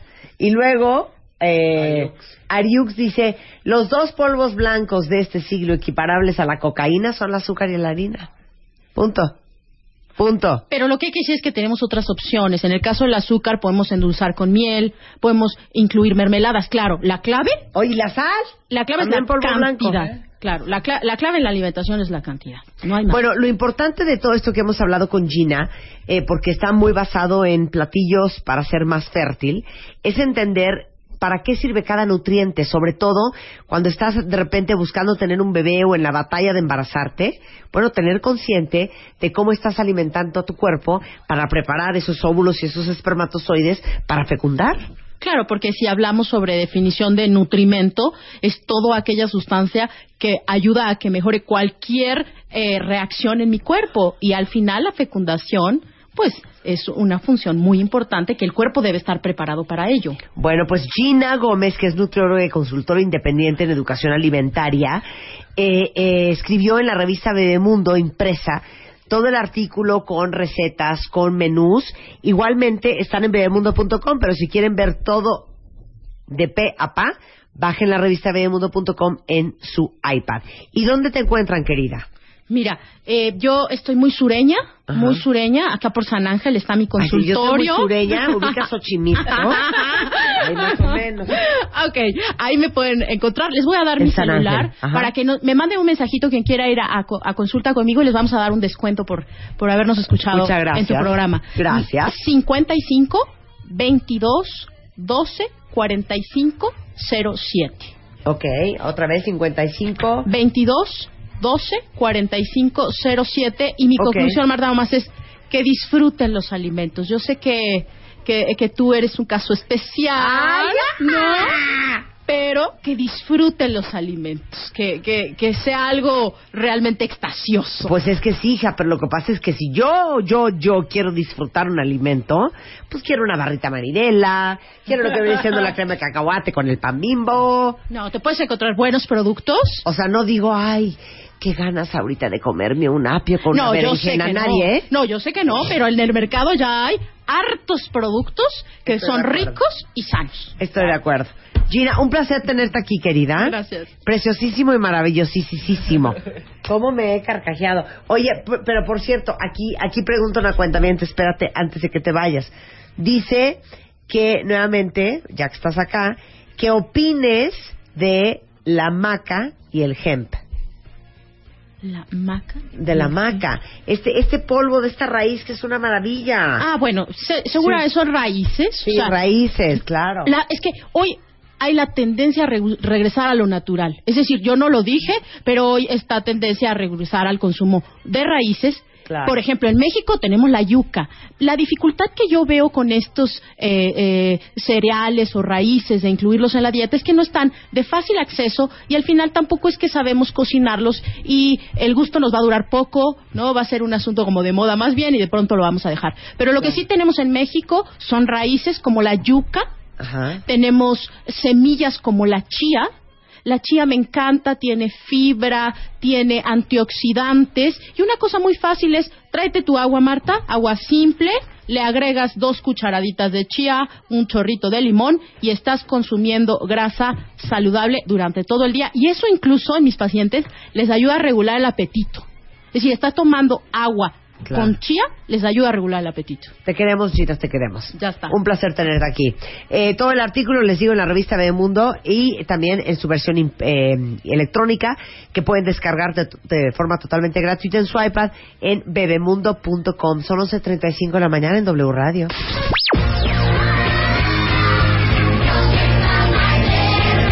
Bebemundo presentó Why don't you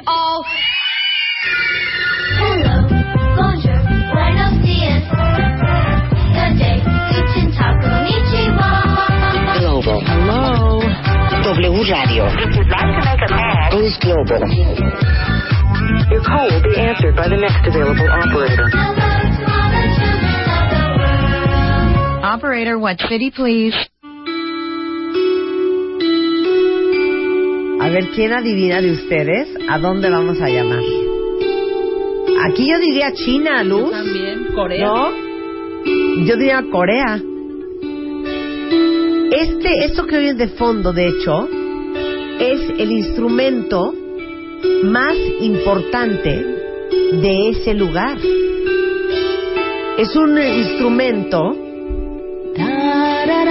muy conocido allá. ¿Saben a dónde vamos a hablar? Dime qué instrumento es, hija. Ok, el instrumento se llama cantele y suena así. Hija, ¿no había una canción más cursi? ¡Qué horror! Mira, Japón, dicen aquí, Tailandia, Indonesia. Vamos a ver cuánto se tarda en atinarle a dónde vamos a hablar ahorita en nuestro W Radio Ghost Global. India, Taiwán, Perú, Grecia, Tokio, Cantele. Oiga, no puede ser cuenta bien, qué vergüenza, eh, de veras. Alaska, Chile, Singapur. Chile. Es incorrecto. ¿De dónde creen que es esta canción? Bien. Muy bien. ¿Cómo que, cómo que Groenlandia, Hawái? Muy bien, Mirix. Muy bien. Nuestra llamada es a Finlandia. Mariana, ¿qué haces en Finlandia, hija? Pues vine porque me casé con un finlandés y ahora estoy estudiando y con la familia. Tenemos un hijo y estamos esperando dos. No manches, ¿estás embarazada de gemelos? Sí. Ay, mana, muchas felicidades. Oye, hija, Gracias. mira, ayer hablamos a... ¿A dónde hablamos ayer? Eh, A Suiza, claro. A Suiza. Ayer hablamos Sí, a Suiza. ¿verdad? Entonces, Sí. luego cuando colgué con Elena, todo el mundo me empezó a preguntar en Twitter, hija, pregúntale que cómo conoció al marido. Ya no pude porque había colgado. Pero ahora que te tengo a ti en la línea, que estás casada con un finlandés, cuéntale a todas las cuentavientes Forever Alone, ¿cómo conseguiste ese marido? ¿Y cómo te ha salido?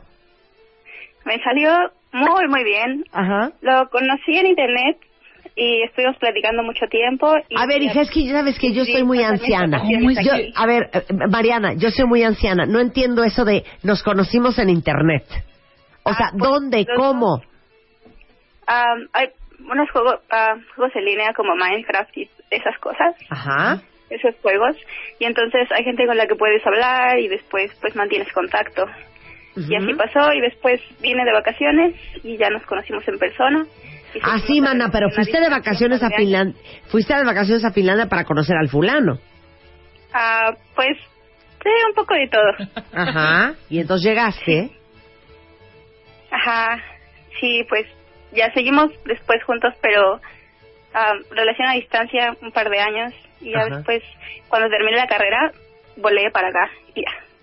Pero muy bien, ¿ves? Acabó su carrera, tranquila, no Claro, se dejó sí, ir sí. como gorda en tobogán, no compró un pasaje a Helsinki al día siguiente. No, tranquilos. ¿Cuánto llevas viviendo en Finlandia, Mariana? Cuatro años. Ah, no, pues ya. ¿Y en qué idioma hablas allá? Ah, nosotros hablamos sueco. Sueco. Sí, porque es tiene dos idiomas oficiales Ajá. Y solo el 5% de la población habla sueco y los Ah. demás hablan finlandés. Finlandés. A ver, dime algo en finlandés. Ah, Huomenta. Es buenos días. ¿Cómo es? Huomenta. Ah, Homentag, que es primo hermano de Gudentag, ¿eh? Gudentag, muy parecido al alemán. Ah, no, de hecho es bastante diferente, pero sí es muy difícil. Apenas estoy aprendiendo finlandés. Lo que hablo Ay, bien es sueco. ¿Y entonces dónde vives en Finlandia? En Solf. En Sols. ¿A cuánto Y es un estás? pueblo chiquitito, ¿A cuánto estás de Helsinki? a seis horas al norte. No, bueno, Dios de mi vida, hija. ¿Y a qué temperatura están hoy? Ah, hoy hace calor, hoy estamos a menos 15. ¡Ah! ¡Qué bonito! ¡Qué bonito! ¿Cómo? Sí, Así de ahorita. Hemos estado, Ajá. hemos estado a menos 22 y otros años hemos estado hasta menos 30. Ahora, lo, lo cañón es que el invierno en Finlandia es bien largo, hija. Sí, dura hasta abril, mayo y empieza en octubre, noviembre. O sea, la mitad del año estás en un frío del infierno. Y ahora, cuando hace calor, ¿cuál es la temperatura en Finlandia? Ah, pues creo que la máxima es 30, Ah, bueno. Bueno, pero casi siempre estamos a 25, 26. Muy decente. No hace mucho calor. bueno, ese tiempo. Ahora, en el invierno, ¿a qué hora se mete el sol en Finlandia? Pues como estamos más al norte, hay días donde no sale el sol para nada. ¿Qué? Hay tres o cuatro días en el en el año que no sale que no sale el sol. ¿De qué me estás hablando, en hija? verano pues que no sale el sol en un par de días. O sea, ¿cómo, hija? Son las Ya 10 de la mañana y tú sigues como si fueran las 3 de la mañana. Sí, exactamente. Y es igual al revés. En verano hay días donde no se mete el sol para nada. Son así las 2, 3 de la mañana y el sol está... Ahora, dime una cosa, hija, aquí neta, mira, tú que eres mexicana y que comprendemos nuestra, nuestra sangre caliente, ¿no está bien deprimido el finlandés, hija? Pues un poquito sí. Lo que pasa es que pues sales en la mañana y está oscuro y después vas a trabajar o a la escuela, regresas y ya está oscuro otra vez. Sí. ¿Y, y ves al, ves al, este, al finlandés triste? Ah, no los veo tristes, pero sí son fríos. Son no son muy alegres o muy amigables. No son dicharacheros, pues, como uno. Nah, Ahora, no, no, para ahora ahí te va una pregunta. ¿Qué es lo más cañón de vivir en Finlandia en positivo? ¿Y qué es lo más cañón de vivir en Finlandia en negativo? Mm, pues en positivo yo creo que es ah, la temperatura y que vivo en un pueblo chiquititito, entonces para ir a la tienda hay que manejar como media hora. O sea, eso es lo negativo, hija. Ajá. Eso es lo negativo. Sí, y lo positivo es que pues es súper seguro. O sea, podemos salir caminando a las 3 de la mañana y no pasa nada. No, pues, hija, pues no hay nadie. bueno, pero sí es, es, es, es bastante seguro. Y bueno, la educación es buenísima para los niños y para mí también y es gratuita. Yo siento que en general es- está muy bien, Ajá. solo es la temperatura que yo creo que mucha gente lo pensaría para mudarse aquí aún sabiendo que la calidad de vida es muy buena. Claro. Pero aparte, bueno, Finlandia es como rankea en el top 3 de las mejores educaciones a nivel mundial. Y hemos hablado mucho Sí. del tema de la educación en Finlandia, pero para ser profesor en Finlandia tienes que ser una eminencia. No cualquiera da clases en Finlandia. Oye, hija, ¿ya viste las auroras boreales y todo? Sí, claro, de hecho tuvimos desde noviembre, las puedes ver aquí. Como estamos más al norte de Helsinki, se ven muy fácil.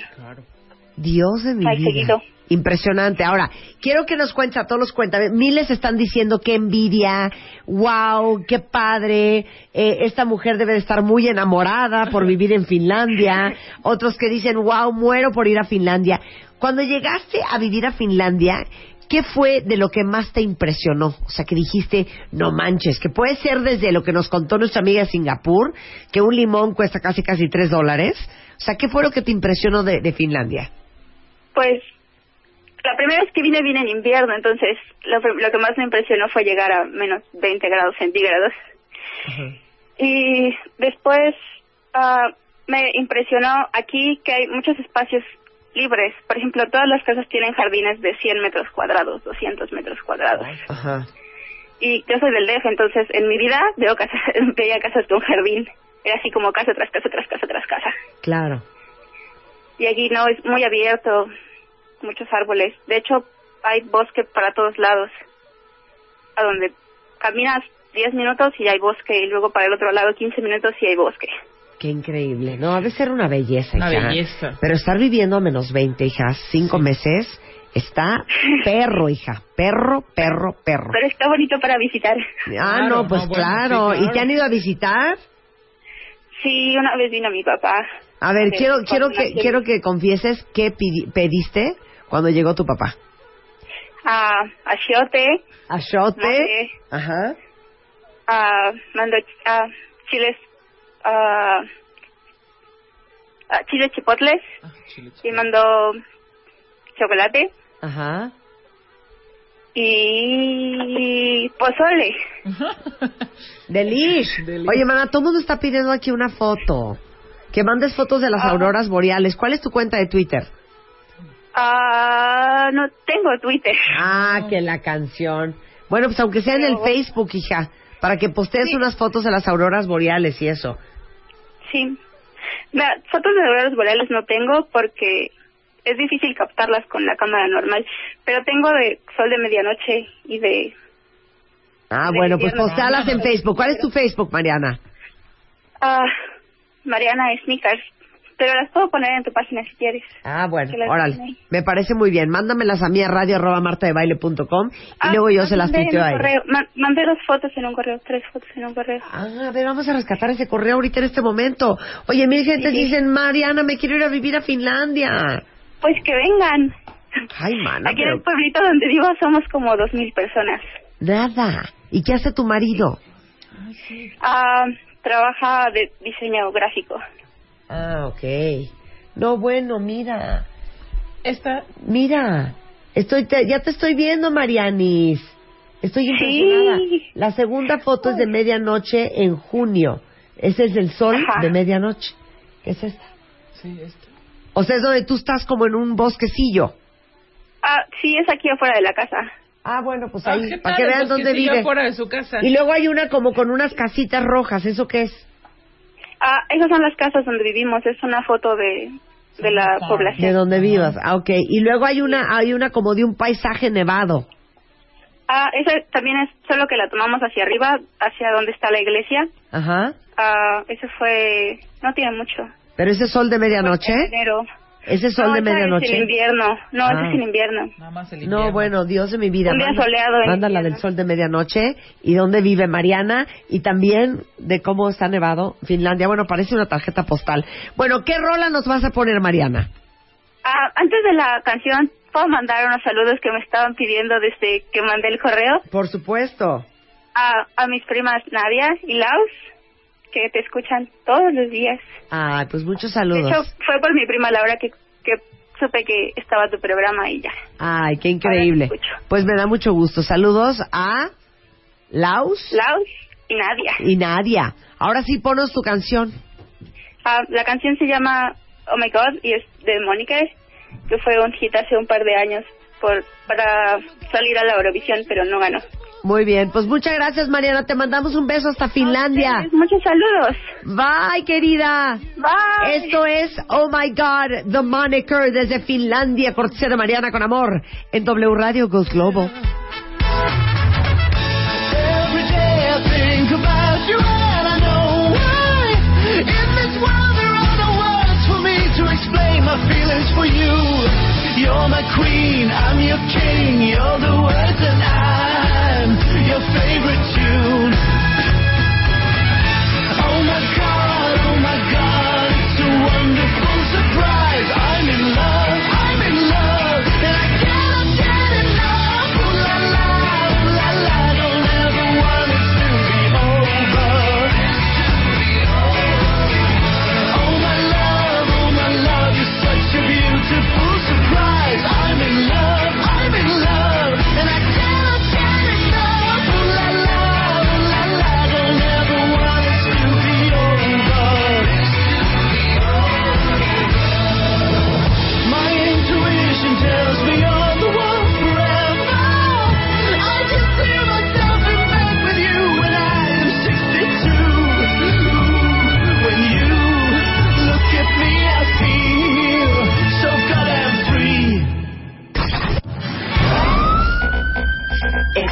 Extreme Makeover 2014. 2014. El cambio. Extreme Makeover 2014. Solo.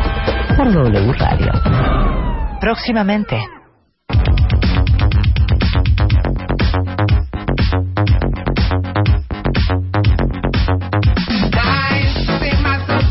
No, no sé si me encantó la canción de Moniker. Se me No hizo sé, como que qué tranquilita. onda. Ajá. Moniker, pues que estuvo de supermoda en Finlandia, con eso se prendían los finlandeses. Llama a Marta de Baile. Llama a Marta de Llama a Marta de Baile. Llama a Marta de Llama a Marta de Llama a Marta de Llama a Marta de Marta de Baile. 5166-8900. Llama a Marta de Baile. Y 01800-718-1414. Llama a Marta de Baile. Llama a Marta de Baile. Marta de Baile en W. Marta de Baile en W. Wake up. Despierta. Get it on. Hablando de todo. Para que, para que aprendas. Y nunca pierdas. Despierta. La lección. Marta, Marta, Marta, Marta de baile. Wake up. Despierta. en W. Wake up. Marta de Baile presenta de película. Here's Johnny. I see dead people. I'm the king of the world. I am your father. My name's Bob. James Bob. Say hello to my little friend. Show me the money.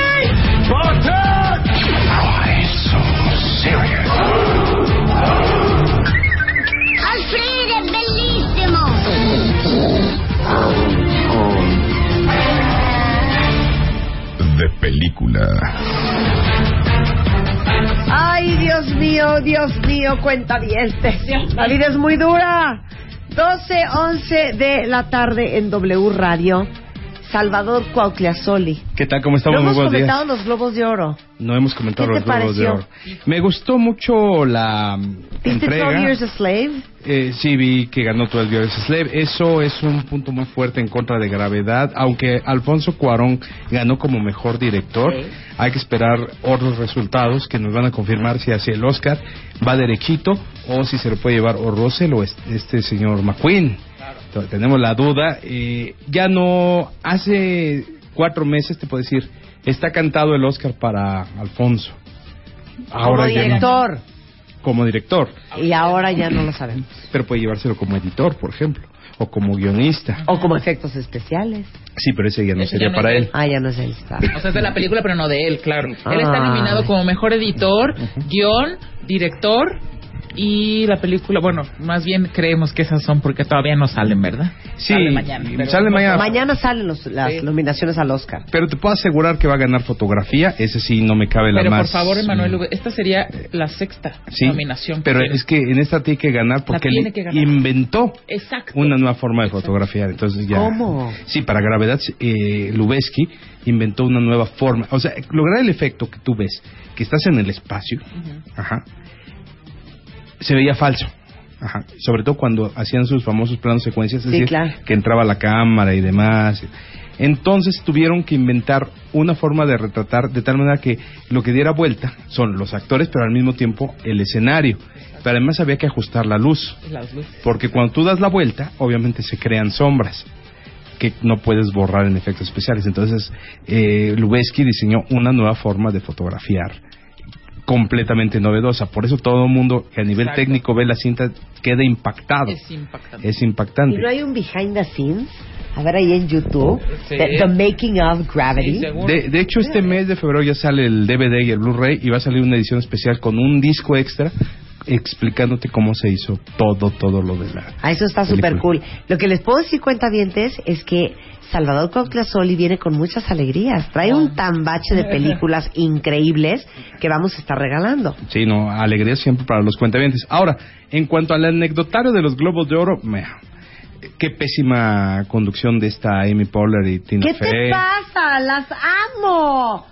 Las, ¿Por qué ¿qué? no las Salvador, quiere? ¿qué te pasa? Son lo máximo. No, no son lo máximo. Las amo. Son las amo. agresivas, no son chistosas. Y la verdad yo es me que... carcajeé, ya ves lo que son los gustos. Sí, los demás, eh, eh, yo si fuera Leonardo DiCaprio, bueno, él fue muy amable y todo, pero eh, se comprende por qué George Clooney no, no fue.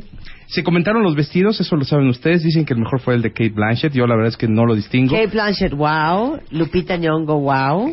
Dijeron que el de Sandra Bullock está horrible porque era tricolor. Eh, el, el de Jennifer Lawrence fue el que más se comentó. A mí me gusta la chava, entonces yo veía a la chava y decía bombón, pero no me fijé en No, el de hecho sí parecía bombón. De hecho, ¿Sí? de hecho. Ah, no, ok. a mí sí me gustaron los globos de oro. Yo sí me entretuve. Pero sí entiendo que de repente ya se pasan con los chistes, güey. Sí, se pasan demasiado. Y además hay otra cosa, son muy locales. Entonces, cuando ya salen con sus bajezas, dices, bueno, esa sí la entendí yo. Salvador Cortazoli está indignado. Con Tina Fey y Amy Poehler. Sí, no, yo Sus bajezas. Ay, a mí, a mí sí me gusta. prefiero, Ah, adoro. prefiero a Ricky al anterior. Ricky. Ah, Ricky Gervais. Gervais. ¿Qué Oye, opinamos de Ellen DeGeneres como conductor del Oscar? también lo hizo muy bien. No, Este año otra este vez año lo va a hacer. ¿Sí? Ujú. Me gusta mucho. A mí me gusta mucho Steve Martin, estoy mal. Steve, Steve Martin, me Martin. gustaba mucho, me parecía muy chistoso. A mí me gustaba mucho Billy Billy Crystal. Crystal. Billy Crystal. Y fíjate, Billy Crystal. Billy Crystal lo dejó ya tan arriba que todo el mundo siempre se refiere a... No, era mejor cuando lo conducía Billy Crystal. Sí. Sí. Nos dejó un, un hueco importante. Billy Crystal, maravilloso. Maravilloso. Mira, dice, está loco ese vato, las conductoras son las mejores, todas las aclaman. o sea, tú eres el vato. Tú eres el- Bueno, mañana salen las nominaciones al Oscar y por Mañana. supuesto mañana lo comentaremos. Pero hoy vamos a hablar de todo lo que hice, más que nada, por el guion. O se explica. Mira, en los años 70 empezó el boom de que todo mundo se desnudaba en la pantalla. Entonces, cuando le preguntaban a las actrices italianas, mexicanas, españolas, todas eh, norteamericanas, todas tenían como respuesta estándares, oiga, ¿y usted por qué se desnuda? Y dice, solo me desnudo si el guion lo exige. Es obvio que todos los guiones de la época exigían un desnudo, a veces completamente gratuitos. Entonces recopilamos una lista que no es exhaustiva, al contrario, nos faltaron muchísimo, pero para eso vamos a querer la colaboración de todos los cuentavientes. Ajá. De las, tenemos primero 50, no, tenemos 40 actuaciones de, de desnudos. No, tenemos vamos- las escenas de desnudos que ganaron el Oscar. Ajá. Y tenemos cinco hombres desnudos porque no encontré más y aparte porque son escenas de las cuales yo no me acuerdo tanto. Ah, acuerdo- no, yo me acuerdo muy bien de una que no está aquí. A ver, ¿cuál? Y el desnudo de Michael Fassbender. En Shame, Tal sí, que te está. dije que tenía que estar. Sí, en tiene- Shame. ah, Aquí está Michael Sí. Fassbender, Sí, claro. claro. En Shame, bueno, Por supuesto, todo el mundo lo todo el mundo lo comentamos. Y también sale desnuda ahí, por cierto, está, ¿cómo se llama la que es el papel de su Ah, hermana? Carey Mulligan. Carey Mulligan. También sale un desnudo frontal y se ve guapísima. Sí. Eh, también nos faltó. Entonces, eran solo me desnudo si el guion lo exige, es lo que decían ellas y ahora ya no lo dicen tanto.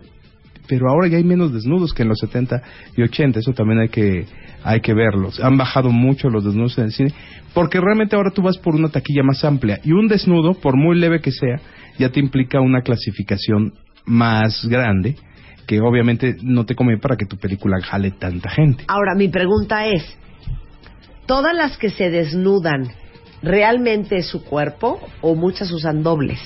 Em, mira, sí se han usado dobles en muchos casos, pero en la gran mayoría sí son ellas. Ahora tú también toma en cuenta que ya cuando van a filmar el desnudo, el camarógrafo planea especialmente la escena, hay luces especiales y demás, entonces eh, también te dan tu ayudadita, ¿no? Oye, nos dijo Carlos Cuarón que él cuando pide desnudos saca a todo el mundo del foro. Sí, sí. ¿Sí? Y se quedan, literal, el director, el camarógrafo Y el, el iluminador el, y el, iluminador, punto. y el de micrófono. Pero sacan a todo el mundo. Ujú. Sí, es, es muy probable eso pasa, pero en la gran mayoría de las producciones no sucede así. Mira, deberíamos de hacer un de película Ajá. de puros momentos con dobles.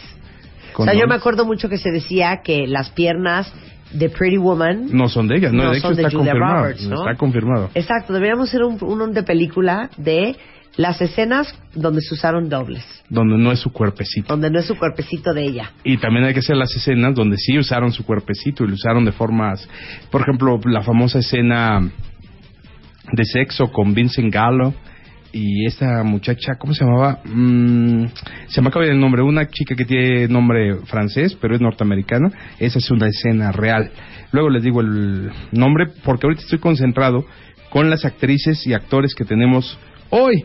¿Y qué te parece si los damos en desorden? Me parece muy bien, pero yo quiero que ustedes me digan cuál ha sido el desnudo que nunca se les va a olvidar. Yo creo que yo el de Michael Fassbender. ¿Sí? Sí, me, me- no, estaba así de... ¿Eh? No, de hombres, yo creo que el de Kane Young en la última de ¿Qué pasó ayer? de, de Hangover, qué feo desnudo. O sea, la verdad, sí. Ay, Ya. no lo vi. Sí, es un desnudo ¿El grotesco. chino ese? El chino ese sale. desnudo. De The Hangover, no me acuerdo ese desnudo. No, es que en la última, al final sale desnudo completamente frontal y es chocante así de... Ahora, también, eh, por ejemplo, hay películas donde recuerdas los desnudos por la situación. Todos los desnudos que viste en Eyes Wide Shut, Claro. esos son, algunos son grotescos, otros son muy bellos. O también hubo polémica por el desnudo. Por ejemplo, cuando se pasó la lista de Schindler, en tele, hubo un senador que habló en corte y dijo, no, ¿cómo se atreven a pasar eso? Y que los desnudos, oye, están mostrando un hecho histórico devastador. Y él se preocupaba por los desnudos que estabas viendo. Entonces Steven Spielberg dijo, no le hagan caso. Y la película pasó tal cual. Y siempre que la dan en la televisión, la vas a ver prácticamente sin censura. ¿Se acuerdan de Vincent Cassell en Irreversible? Bueno, Sí, claro. no, sí, Qué película, ¿eh? es buenísimo, es buenísimo. Qué película, Dios de mi vida. Fuertísima. Fuerte, fuertísima de Gaspar Noé. Exacto. A ver, ¿qué otro de hombre? De hombre, pues mira, si quieres vamos con lo de los hombres, pero que nos empiecen a escribir las cuentavientes y nos digan cuáles son los que más les han gustado. Richard Gere en Gigolo Americano. Y el comentario de Michael Fassbender en Shame. El exigido, exigido por él, por Brad Pitt en Troya, es que como hizo tanto ejercicio, dijo, oye, tómame por lo menos que, que se vea que... O sea, él lo pidió. Él lo Troya. pidió. El de Troya no estaba planeado. Que es solamente de la parte posterior, pero bueno, o sea, eso la- Eh, Vincent Cancel en Irreversible. Eh, Ken Young en ¿Qué pasó ayer? En la 1 y en la 3. Ya los mencionamos. Y bueno, les voy a poner, les voy a dar el... mm, ¿Qué les parece le doy el Blu-ray de Elysium? A quien nos adivine este desnudo masculino de una película ganadora del Oscar. Ajá, es un actor muy famoso. A ver si nos lo identifican y nos identifican la película. Por cierto, es muy famoso en la tele ahorita. Y si nos lo identifican, se llevan el Blu-ray de Elysium. A ver. La pregunta es. Ahí lo identifican. tropas a turnos monchis, ¿no? Capitán. Oye, ¿eso de Charo... Charo Lastra? Sí, ¿cómo Mira, es? Charo Lastra. ¿Ya? ¿Se acabó? Ah, bueno, ese no. Ah, ese no es. no, no, esa es la que nos identifiquen a la actriz. A la actriz, que nos identifiquen a la actriz De esa película. de esa película que también se- no es española. Vuélvelo a poner, por favor. Esta actriz es española, también se lo vamos a dar en Elysium. Y también fue una película nominada al Oscar y ahorita que estamos hablando del tema, viene mucho al caso. Ponlo otra vez, por favor.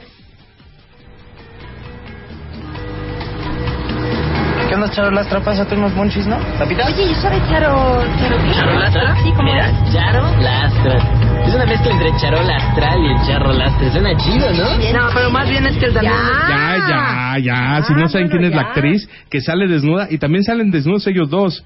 Pero queremos el nombre de la Pero actriz. queremos el nombre de la actriz. Que Me está muy parece fácil, muy ¿eh? bien. Me Que está muy bien. fácil, hombre. Ok. Esa sí no la pueden saber. Bueno, pues mira, vamos a repasar nuestra lista. Voy a mencionar, por ejemplo, el famoso desnudo de Heather Graham en Boogie Nights, que es espectacular. Qué guapa estaba Heather Graham. Haley Berry, ya ves, ahora ya sí digo correctamente Haley Berry, en Swordfish, acceso autorizado. Le pagaron una super lana por ese desnudo. Ya están, ah, no, ya estoy viendo. Chloe Sevigné están hablando. Ah, sí, exactamente, fue Chloe. Sevigné. Ay, no, Mari tiene uno precioso, dice el peor desnudo. ¿Quién? Es el de Cristian Castro. ¿En dónde? ¿No viste el tweet? ¿No viste el tweet? Que No. sale pues, semi, semi-encuerado, la verdad. No, pues desnudo. Mira, dice Ciari que nunca se le va a olvidar a Brad Pitt en Troya. Sí, efectivamente. Hizo ejercicio especial para Troya. Tuvo una dieta, tuvo ejercicio. Es el y, él- mejor cuerpo que ha tenido Brad Pitt en ese momento. y por eso dijo, tómame desnudo, le dijo a Wolfgang Peterson. Oye, Daniela dice, yo amé el desnudo de Vigo Mortensen en Eastern Promises. Buenísimo, ese también nos faltó. Fíjate que ese desnudo, cuando yo estaba haciendo esta investigación, hay una cosa muy curiosa. A las norteamericanas les gustan más los desnudos eh, poster- de hombres, estoy hablando de hombres, los desnudos posteriores, o sea, espalda, glúteos, piernas y demás. Y al resto del mundo supongo que les gustan más los desnudos frontales, pero desnudos frontales masculinos casi no hay. Daniel Craig sí se animó a enseñar todo, ¿no? Pero muy pocos Igual son. que el Fassbender. Ya le atinaron, ¿eh? Quien le atinó fue nada más y nada menos que Tesha, que dice, esa actriz es Maribel Verdú. Muy bien. Muy bien, muy bien, muy bien para Tesha. ¿Qué se llevó Tesha? Se llevó el Blu-ray de Elysium. Elysium. Y la que sigue es muy fácil. Se la vamos a dar al... ¿Qué te parece si la damos a quien nos adivine quién es esta actriz?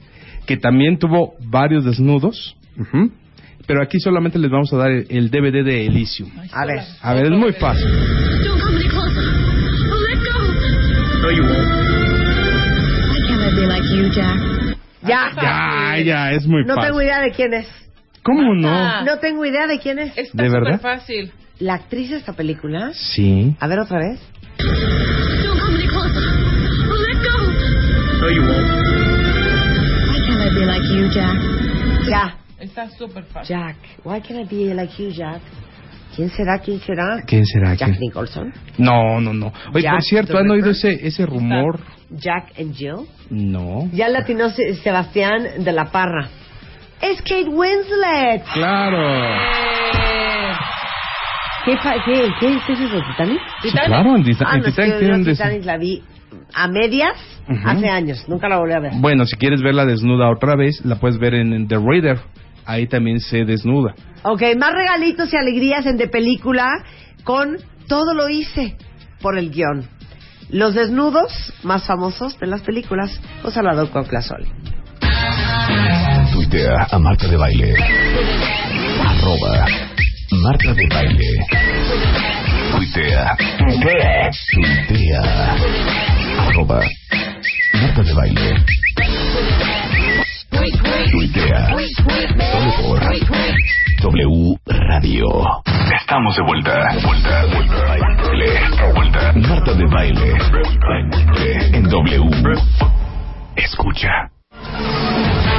Estamos con Salvador Cuauhtlazoli, que es arroba Salvador Cine en Twitter, hablando de los grandes desnudos del cine. En todo lo hice, no por encuerarme, más que nada por el guion. Exacto. Y entonces la pregunta para ustedes eran ¿cuál cuáles eran los desnudos que más les han impresionado en la vida.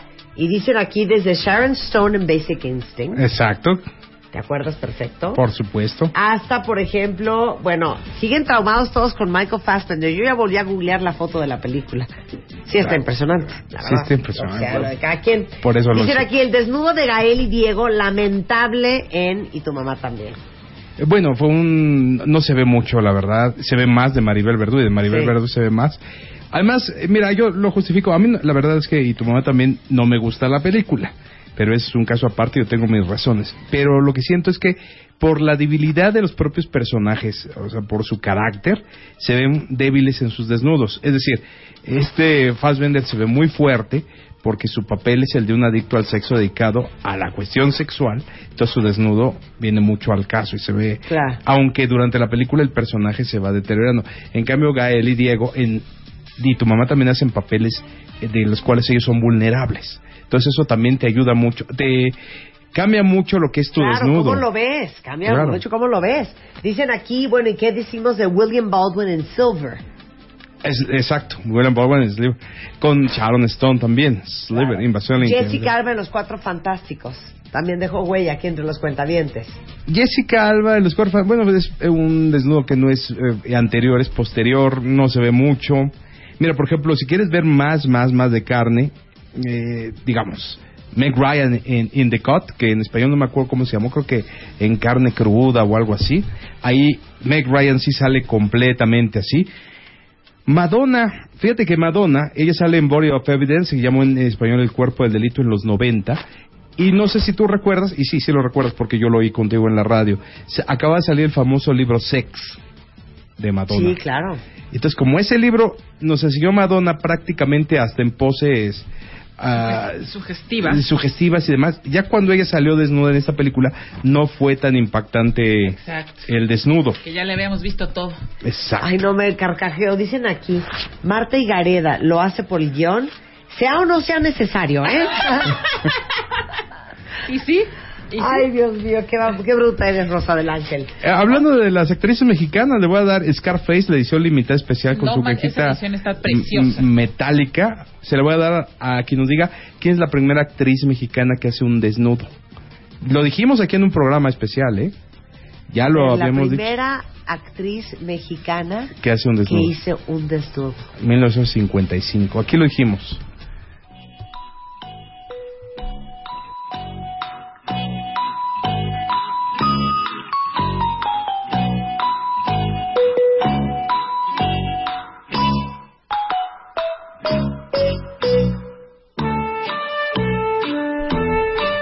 Isela Vega, eh, Alma Muriel, que Dios la tenga en su santa gloria. No. Sí. Mirna Apreciado le atinó. La primera mujer que hizo un desnudo en el cine mexicano es...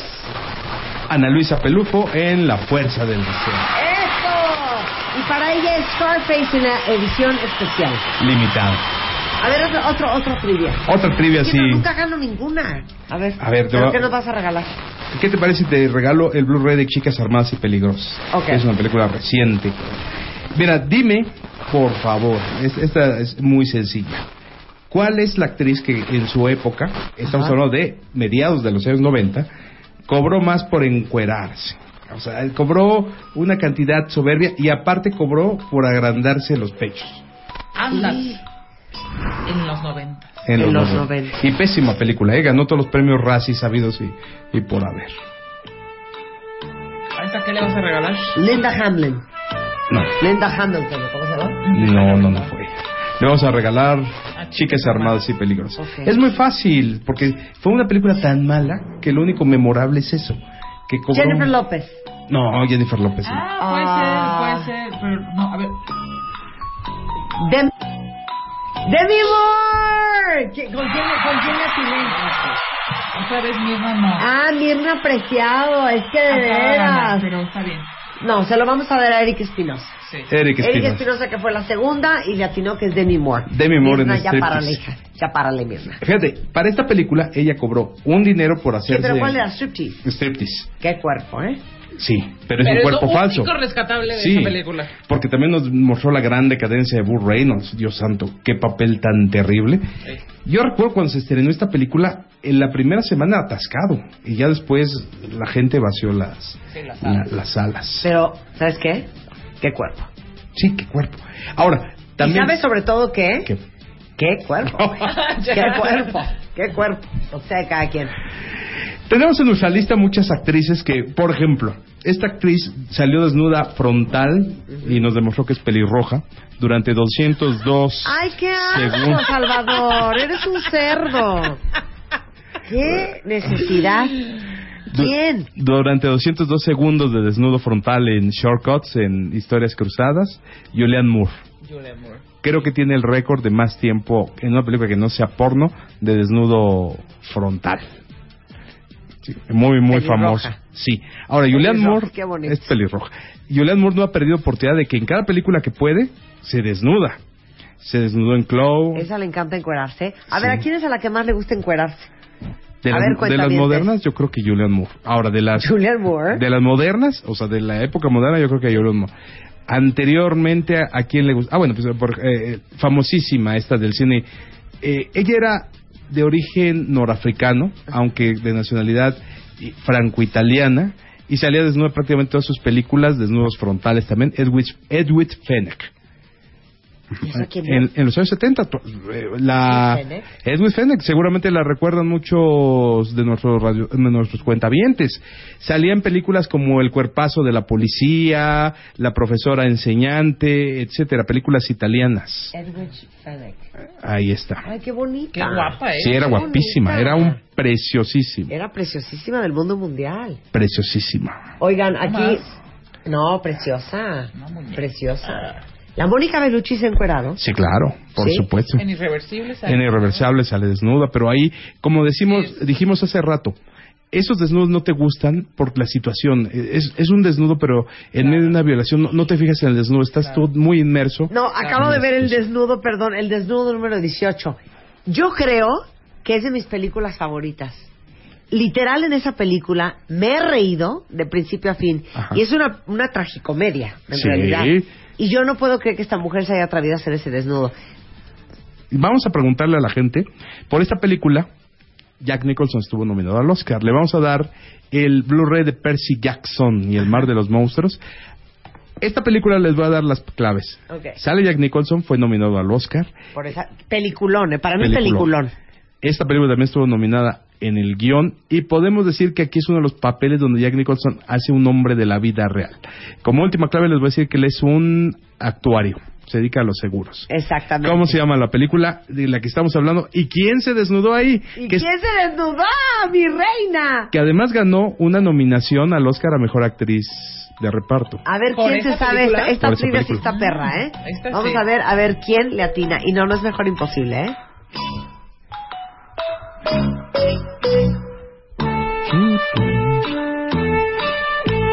Chicos, es del 2002 la película o 2003. No. Ajá. Espera. ¿Sí? Mira, se la vamos a dar porque, pero no tiene ID, pero le atinó muy bien Beto. A ver, Beto. Betito Panda dice es El título en español. el título en español que es Confesiones del señor Schmidt, Muy que bien. es About Schmidt y el desnudo es de Kathy Bates. Muy bien, Muy Beto. bien. Ese desnudo que se va a meter al jacuzzi. Y les digo una cosa, si no la han visto, tienen que ver esa película. La van a amar, la van a amar, ¿La van a amar? la van a amar. About Schmidt. About Schmidt. O Confesiones del señor Schmidt. Y ten- Buenísima. Tenemos aquí el, de- el DVD de Bajos Instintos y se los vamos a dar a quien nos adivine quién es esta actriz y en qué película salió. Es muy famosa. Escuchen este audio y van a saber quién es. You didn't feel anything for him, you just had sex with him for your book. In the beginning. Then I got to like what he did for me. You like playing games, don't you? It's nice. Ufales. Ah, eso es muy fácil. ¿Qué actriz es? A ver una vez más el audio. You didn't feel anything for him, you just had sex with him for your book. In the beginning. Then I got to like what he did for me. You like playing games, don't you? It's nice. Si no reconocieron la voz de ella, re- la reconocieron a él, por supuesto. Es... haces un examen de estos y yo vuelo, ¿eh? No, tú, tú No tengo 10. idea de quién es. Ah, pues seguramente ya un cuentaviente la atinó. Ya, ya latino Gloria Flores. Muy bien, Gloria. Ahí de cuentaviente 25 56 7 es Sharon Stone en Bajos Instintos y se van a ganar el DVD Sharon Stone en Bajos en Bajos Instintos. Instintos. ¡Qué bonito! Ok. Oye, ¿Scarlett Johansson ha hecho desnudos? No, pero fueron muy famosas sus escenas de ella eh, que se tomó desnuda en el En foto Twitter. y fueron virales estas Fueron virales. estas fotos. Yo creo que ya no tarda en desnudarse. Mira, siempre las actrices tienen puntos en los cuales en su carrera el desnudo ellas lo sienten necesario. A veces no les gusta. Por ejemplo, una que fue famosísima porque Tiro por Viaje se desnudaba a principios de los 70 es Helen Mirren. Helen Mirren se desnudó en varias películas de Ken Russell, en Savage Messiah, y aparte de- déjame decirte que la señora, que ahora es la reina... y- Amo a Helen Mirren. Ok, ok. Una reina. Amo a Helen Tú imagínate las 50 años, bueno, hace, principios de 30. 40 años, era un bombón, pero la verdad es que tú la ves y estaba impresionante. Sobre todo, ¿Tenía su chichota? sí, pero riquísima. Y aparte, ¡Cállate! ¡Óyeme ya! Bueno. Entre la pelirroja y riquísima. bueno, estaba muy bien la señora y hacía desnudos y aparte, por ejemplo, en Savage Messiah y en otras películas de Ken Russell, hay una donde está como 30 minutos desnuda. Que en su época, en, estamos hablando al principio de la era todo un récord. Esta actriz ahora dice, no, yo cuando hice esos desnudos no quería y fingía que estaba enferma para no hacer los desnudos y demás, pero finalmente los hacía. Entonces, dentro de su época y dentro de su carrera, era necesario desnudarse. Colgadonas, ¿eh? Colgadonas. Un poquito colgadas. Lo que sea de cada quien. Sí, sí, cada sí, quien. sí, pero- Oye, Angelina Jolie se encuerado. Uf, uf, eh, tiro por viaje. Sí, eh, por ejemplo, en Pecado Original tiene un desnudo completo. Ajá. Con Antonio Banderas, pero además tiene en otras cintas, eh, sí, a- le tiene gusto por, por el desnudo. Sí, es que hay mucho Photoshop y mucho engaño que no sabemos. Sí, no, ¿Cómo sí. esta película? Po- pues, ah, Original Sin se llama. Original Sin. A ver, vamos a ver si la sacamos porque ella no es. No, les ponen el cuerpo, es que hay mu- mucha fantasía lujuriosa en el internet. Pero mucha fantasía lujuriosa. No puede ser la cantidad de cuerpos desnudos que le pegaron la cara a Angelina Jolie en internet. Sí, no, no, y, Esta sí es de la película. Eso sí, sí. sí, sale, sale, no, se desnuda, se Ok, desnuda siguiente mucho. trivia. Siguiente trivia. Siguiente trivia. Bueno, A ver. escuchen este audio. Este es un desnudo que es muy duro, pero ganó el Oscar este desnudo. Además, fue un Oscar que nadie se lo esperaba. O sea, cuando lo anuncian, wow, esta actriz no nos la esperábamos. Pero ya cuando ves la película y ves su desnudo y su escena de sexo tan fuerte y tan dolorosa, comprendes por qué ganó el premio. Escúchenlo y se van a llevar Percy Jackson el Blu-ray. Ok, perfecto. Este es el audio. He was a good kid. You know, he was a really good kid. He was so good. He was. Really, he loved me. No lo soporto. He really loved me. No, ¿por qué? No se me hace nada. Yo ya tengo el nombre, ¿eh? Y miren que Sí, ¿eh? es bastante Sí. mala La para, para este juego. ¿Y cómo se llama la película? Porque la película es muy dura. Nombre. Ya le, pe- le, le- ya le atinó Manuel Fuentes. Ah, que nos diga, Manuel. Sí, es Halle Berry, ¿no? Halle Berry. Sí, Y- no, Halle Berry, cero. No, pero sí es guapísima. No. Y, y ya mencionamos aquí su desnudo. eh, este, de, este es un desnudo fuerte y feo, porque realmente no se ve glamorosa. Pero cuando tú la ves en Swordfish, enseñando el cuerpo frontalmente, wow. Un full frontal. No, ese no es full frontal, es, este, es un topless. Un topless nomás. Y aunque no sale completamente desnuda, pero sale en un bikini, se ve mucho más espectacular en la del 007, Pero otro día para va morir. saliendo del mar, se ve espectacular. Sí, ya sé cuál, ¿no? Con cinturones en alta.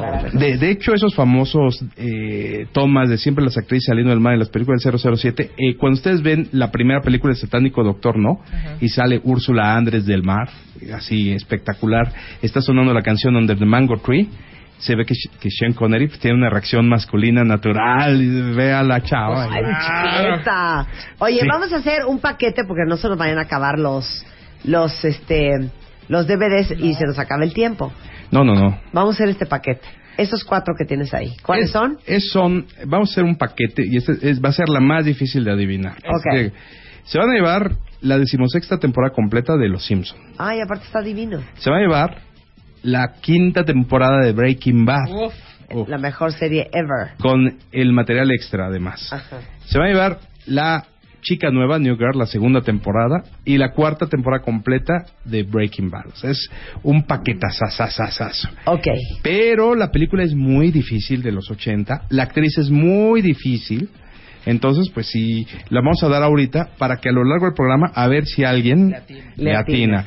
Es Ajá. el 9, por favor, y van a escuchar esto. Es una película difícil, ¿eh? Oscura. ¿Pero qué tenemos que decir? ¿La película o la la película y la actriz? actriz. Y aparte la actriz es casi desconocida. De hecho, solamente sale ella para en las películas para morirse y encuerarse. Eso es todo. Dios mío, a ver, suelta el audio. Do you ever fantasize about being killed? Never. Do you ever wonder about all the different ways of dying? You know, violently? I wonder, like, what would be the most horrible way to die? Try not to think about dying too much. Hmm. Well, for me, Dice, es Paris Hilton. No, no, no, no. No. Y fíjate, Paris Hilton sí sale encuerada, pero porque ella no quería en una película porno que ella misma firma, que es malísima además. Ajá. Entonces estas chicas que dicen, ay, se robaron mi video de mi casa. Y Por favor. Uno, no se lo robaron y dos, ya que van a hacer eso, chicas, contraten un camarógrafo, es baratísimo y filmen correctamente y- Claro. y, en su computadora pueden editar y sacar algo algo decente. Lo que hizo Kim Kardashian es espantoso. Pero como esta trivia es difícil y se va a tardar, voy a dar mientras otro de Percy Jackson. ¿Qué te parece? Otro de Percy Jackson. Les voy a preguntar, ¿a poco ya lo adivinaron? Muy bien. No, No, casi. casi. Tiene la película bien. ya, pero no tiene el nombre El de la nombre fulana. bien. Anda, pues. Ándale, chiquitos. A ver, ¿qué vamos a regalar? Este es un audio de una actriz que ya ganó el Oscar. Y sale en una película donde hay muchos desnudos y su desnudo es posterior. Pero es un desnudo bonito. Díganos cómo se llama la actriz. Es una película de un gran director y el título de la película. And you know, there is something very important that we need to do as soon as possible. What's that? Fuck. ¿Qué dijo Fock? Sí, efectivamente. Con ¿No? e- esa es la última palabra de la película. Oye, pues Marco Torija te dejó con el ojo cuadrado. Tómela. Ya te la contestó. ¿A poco? Tómala. ¿A Así que poco? tómela, barbón. Y ahora sí que literal. Marco Torija dice esto y según yo es correcto. A ver. The Return of the Living Dead y es Linnea Quigley. Sí, es correcto. ¡Bravo! Te lleva su paquete fiesta cortesía de Salvador Chile. Oye, no lo puedo creer. Verdaderamente tus cuentavientes están gruesísimos. ¿Cuándo te han fallado mis cuentas? Nunca, pero esa yo la escogí precisamente sabiendo que iba a ser muy difícil. Pues tardaron unos minutillos. Fíjate, esta actriz efectivamente es una Scream Queen. Las Scream Queens, su función en el cine es gritar durante toda la película y que luego las maten.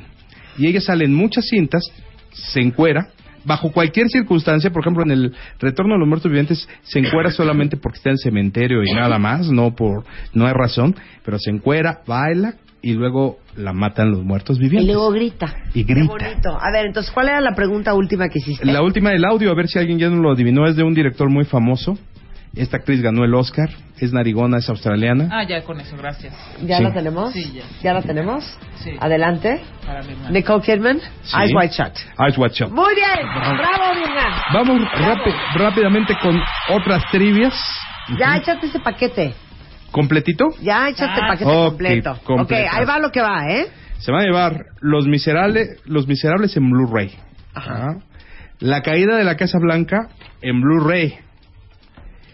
Chicas armadas y peligrosas en Blu-ray. El Maestro Luchador en DVD.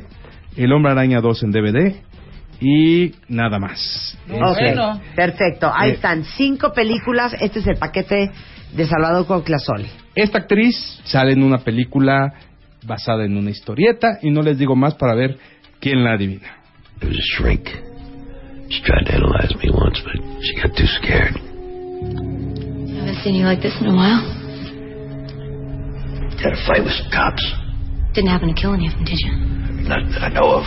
But they know they've been in a fight, that's for damn sure. How the hell do you suppose I'm going to square this with the board? there ain't no squaring it. Not this time. This isn't some O sea, a mí me matan, pero no le atino, ¿eh? Or some creep with a No. gas No. can trying to torture No. No, no, pero... eh, Dicen aquí que Basinger, Jessica No. Alba, Notebook, Anne Hathaway. No, es un desnudo que es en esta película sí te impresiona. En esta película Jessica Alba le propusieron que se encuerara y ella dijo, no, no, no, aunque en el cómic sí tenía que encuerarse. Bueno, más bien Ya- por el ya con cómic. eso les estás dando mucho. Ya, Ah, para. Párale, Knightley tampoco, Natalie Portman tampoco. No, no, le han no. atinado a la película, pero no le han atinado a la actriz. A la actriz. Chiquitos. A ver un Chiquitos. pedacito más del audio. There was a shrink. She tried to analyze me once, but she got too scared. I haven't seen you like this in a while. Ya lo tenemos, ya lo tenemos. Nada más quiero ver si no. Es correcto. ¿Es correcto? Es correcto. Diego S. tiene la respuesta. Y la respuesta es... Sin City y es Carla Guguiño. Sí, efectivamente. ¡Bravo! El paquete para ti, mi queridísimo. Qué gruesos están. ¡Qué bárbaros! Bueno, pues creo que cuando cerramos, solamente quiero cerrar mencionando a las grandes mexicanas. Sasha Montenegro en Un Amor Extraño, gran desnudo, aunque también se desnudó en La Golfa del Barrio. Mi querida Sasha siempre haciendo papeles muy interesantes y fuertes. Y Cela Vega en La Viuda Negra, desnudo frontal. Guapísima se veía entonces. Y Mechi Carreño en La Choca. eh, que ahora ya lo ves ese desnudo y dices, híjole, esto más bien es una cuestión así medio... Ya, eh. Exacto. No, no, no, so- soft, pero dices. Pero lo, lo, lo paso. Y por último le quiero dar el DVD de la caída de la Casa Blanca a quien nos diga que es la única actriz que se desnuda en el primer blockbuster que hubo en la historia. Que el primer blockbuster que hubo en la historia es Tiburón. ¿Cómo se llama la única actriz que se desnuda en esta película? Ay, Dios mío. Y es la caída. En DVD. Ahí está, la primera mujer que hizo un desnudo en un blockbuster, que era la película Jaws. Exacto, que era Tiburón. Perfecto. Vamos a esperar. Vamos a esperar. A ver, ¿quién va a ser? ¿Quién va a ser? ¿Quién le va a atinar? ¿Quién le va a atinar?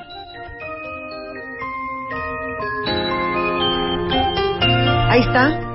Salvador, un placer tenerte aquí. Muchas gracias. Es arroba Salvador Cine en Twitter. Y búsquenme por favor en mi Facebook Remixes de los 80 y en mi blog Ultraficción con X, ultraficción.com. Tengo un reportaje especial sobre la Pantera Rosa que cumple 50 años. ¿Ya le atinaron? ¿No? A ver. Todavía no le, no le, no, no le No le atinan, todavía no le atinan.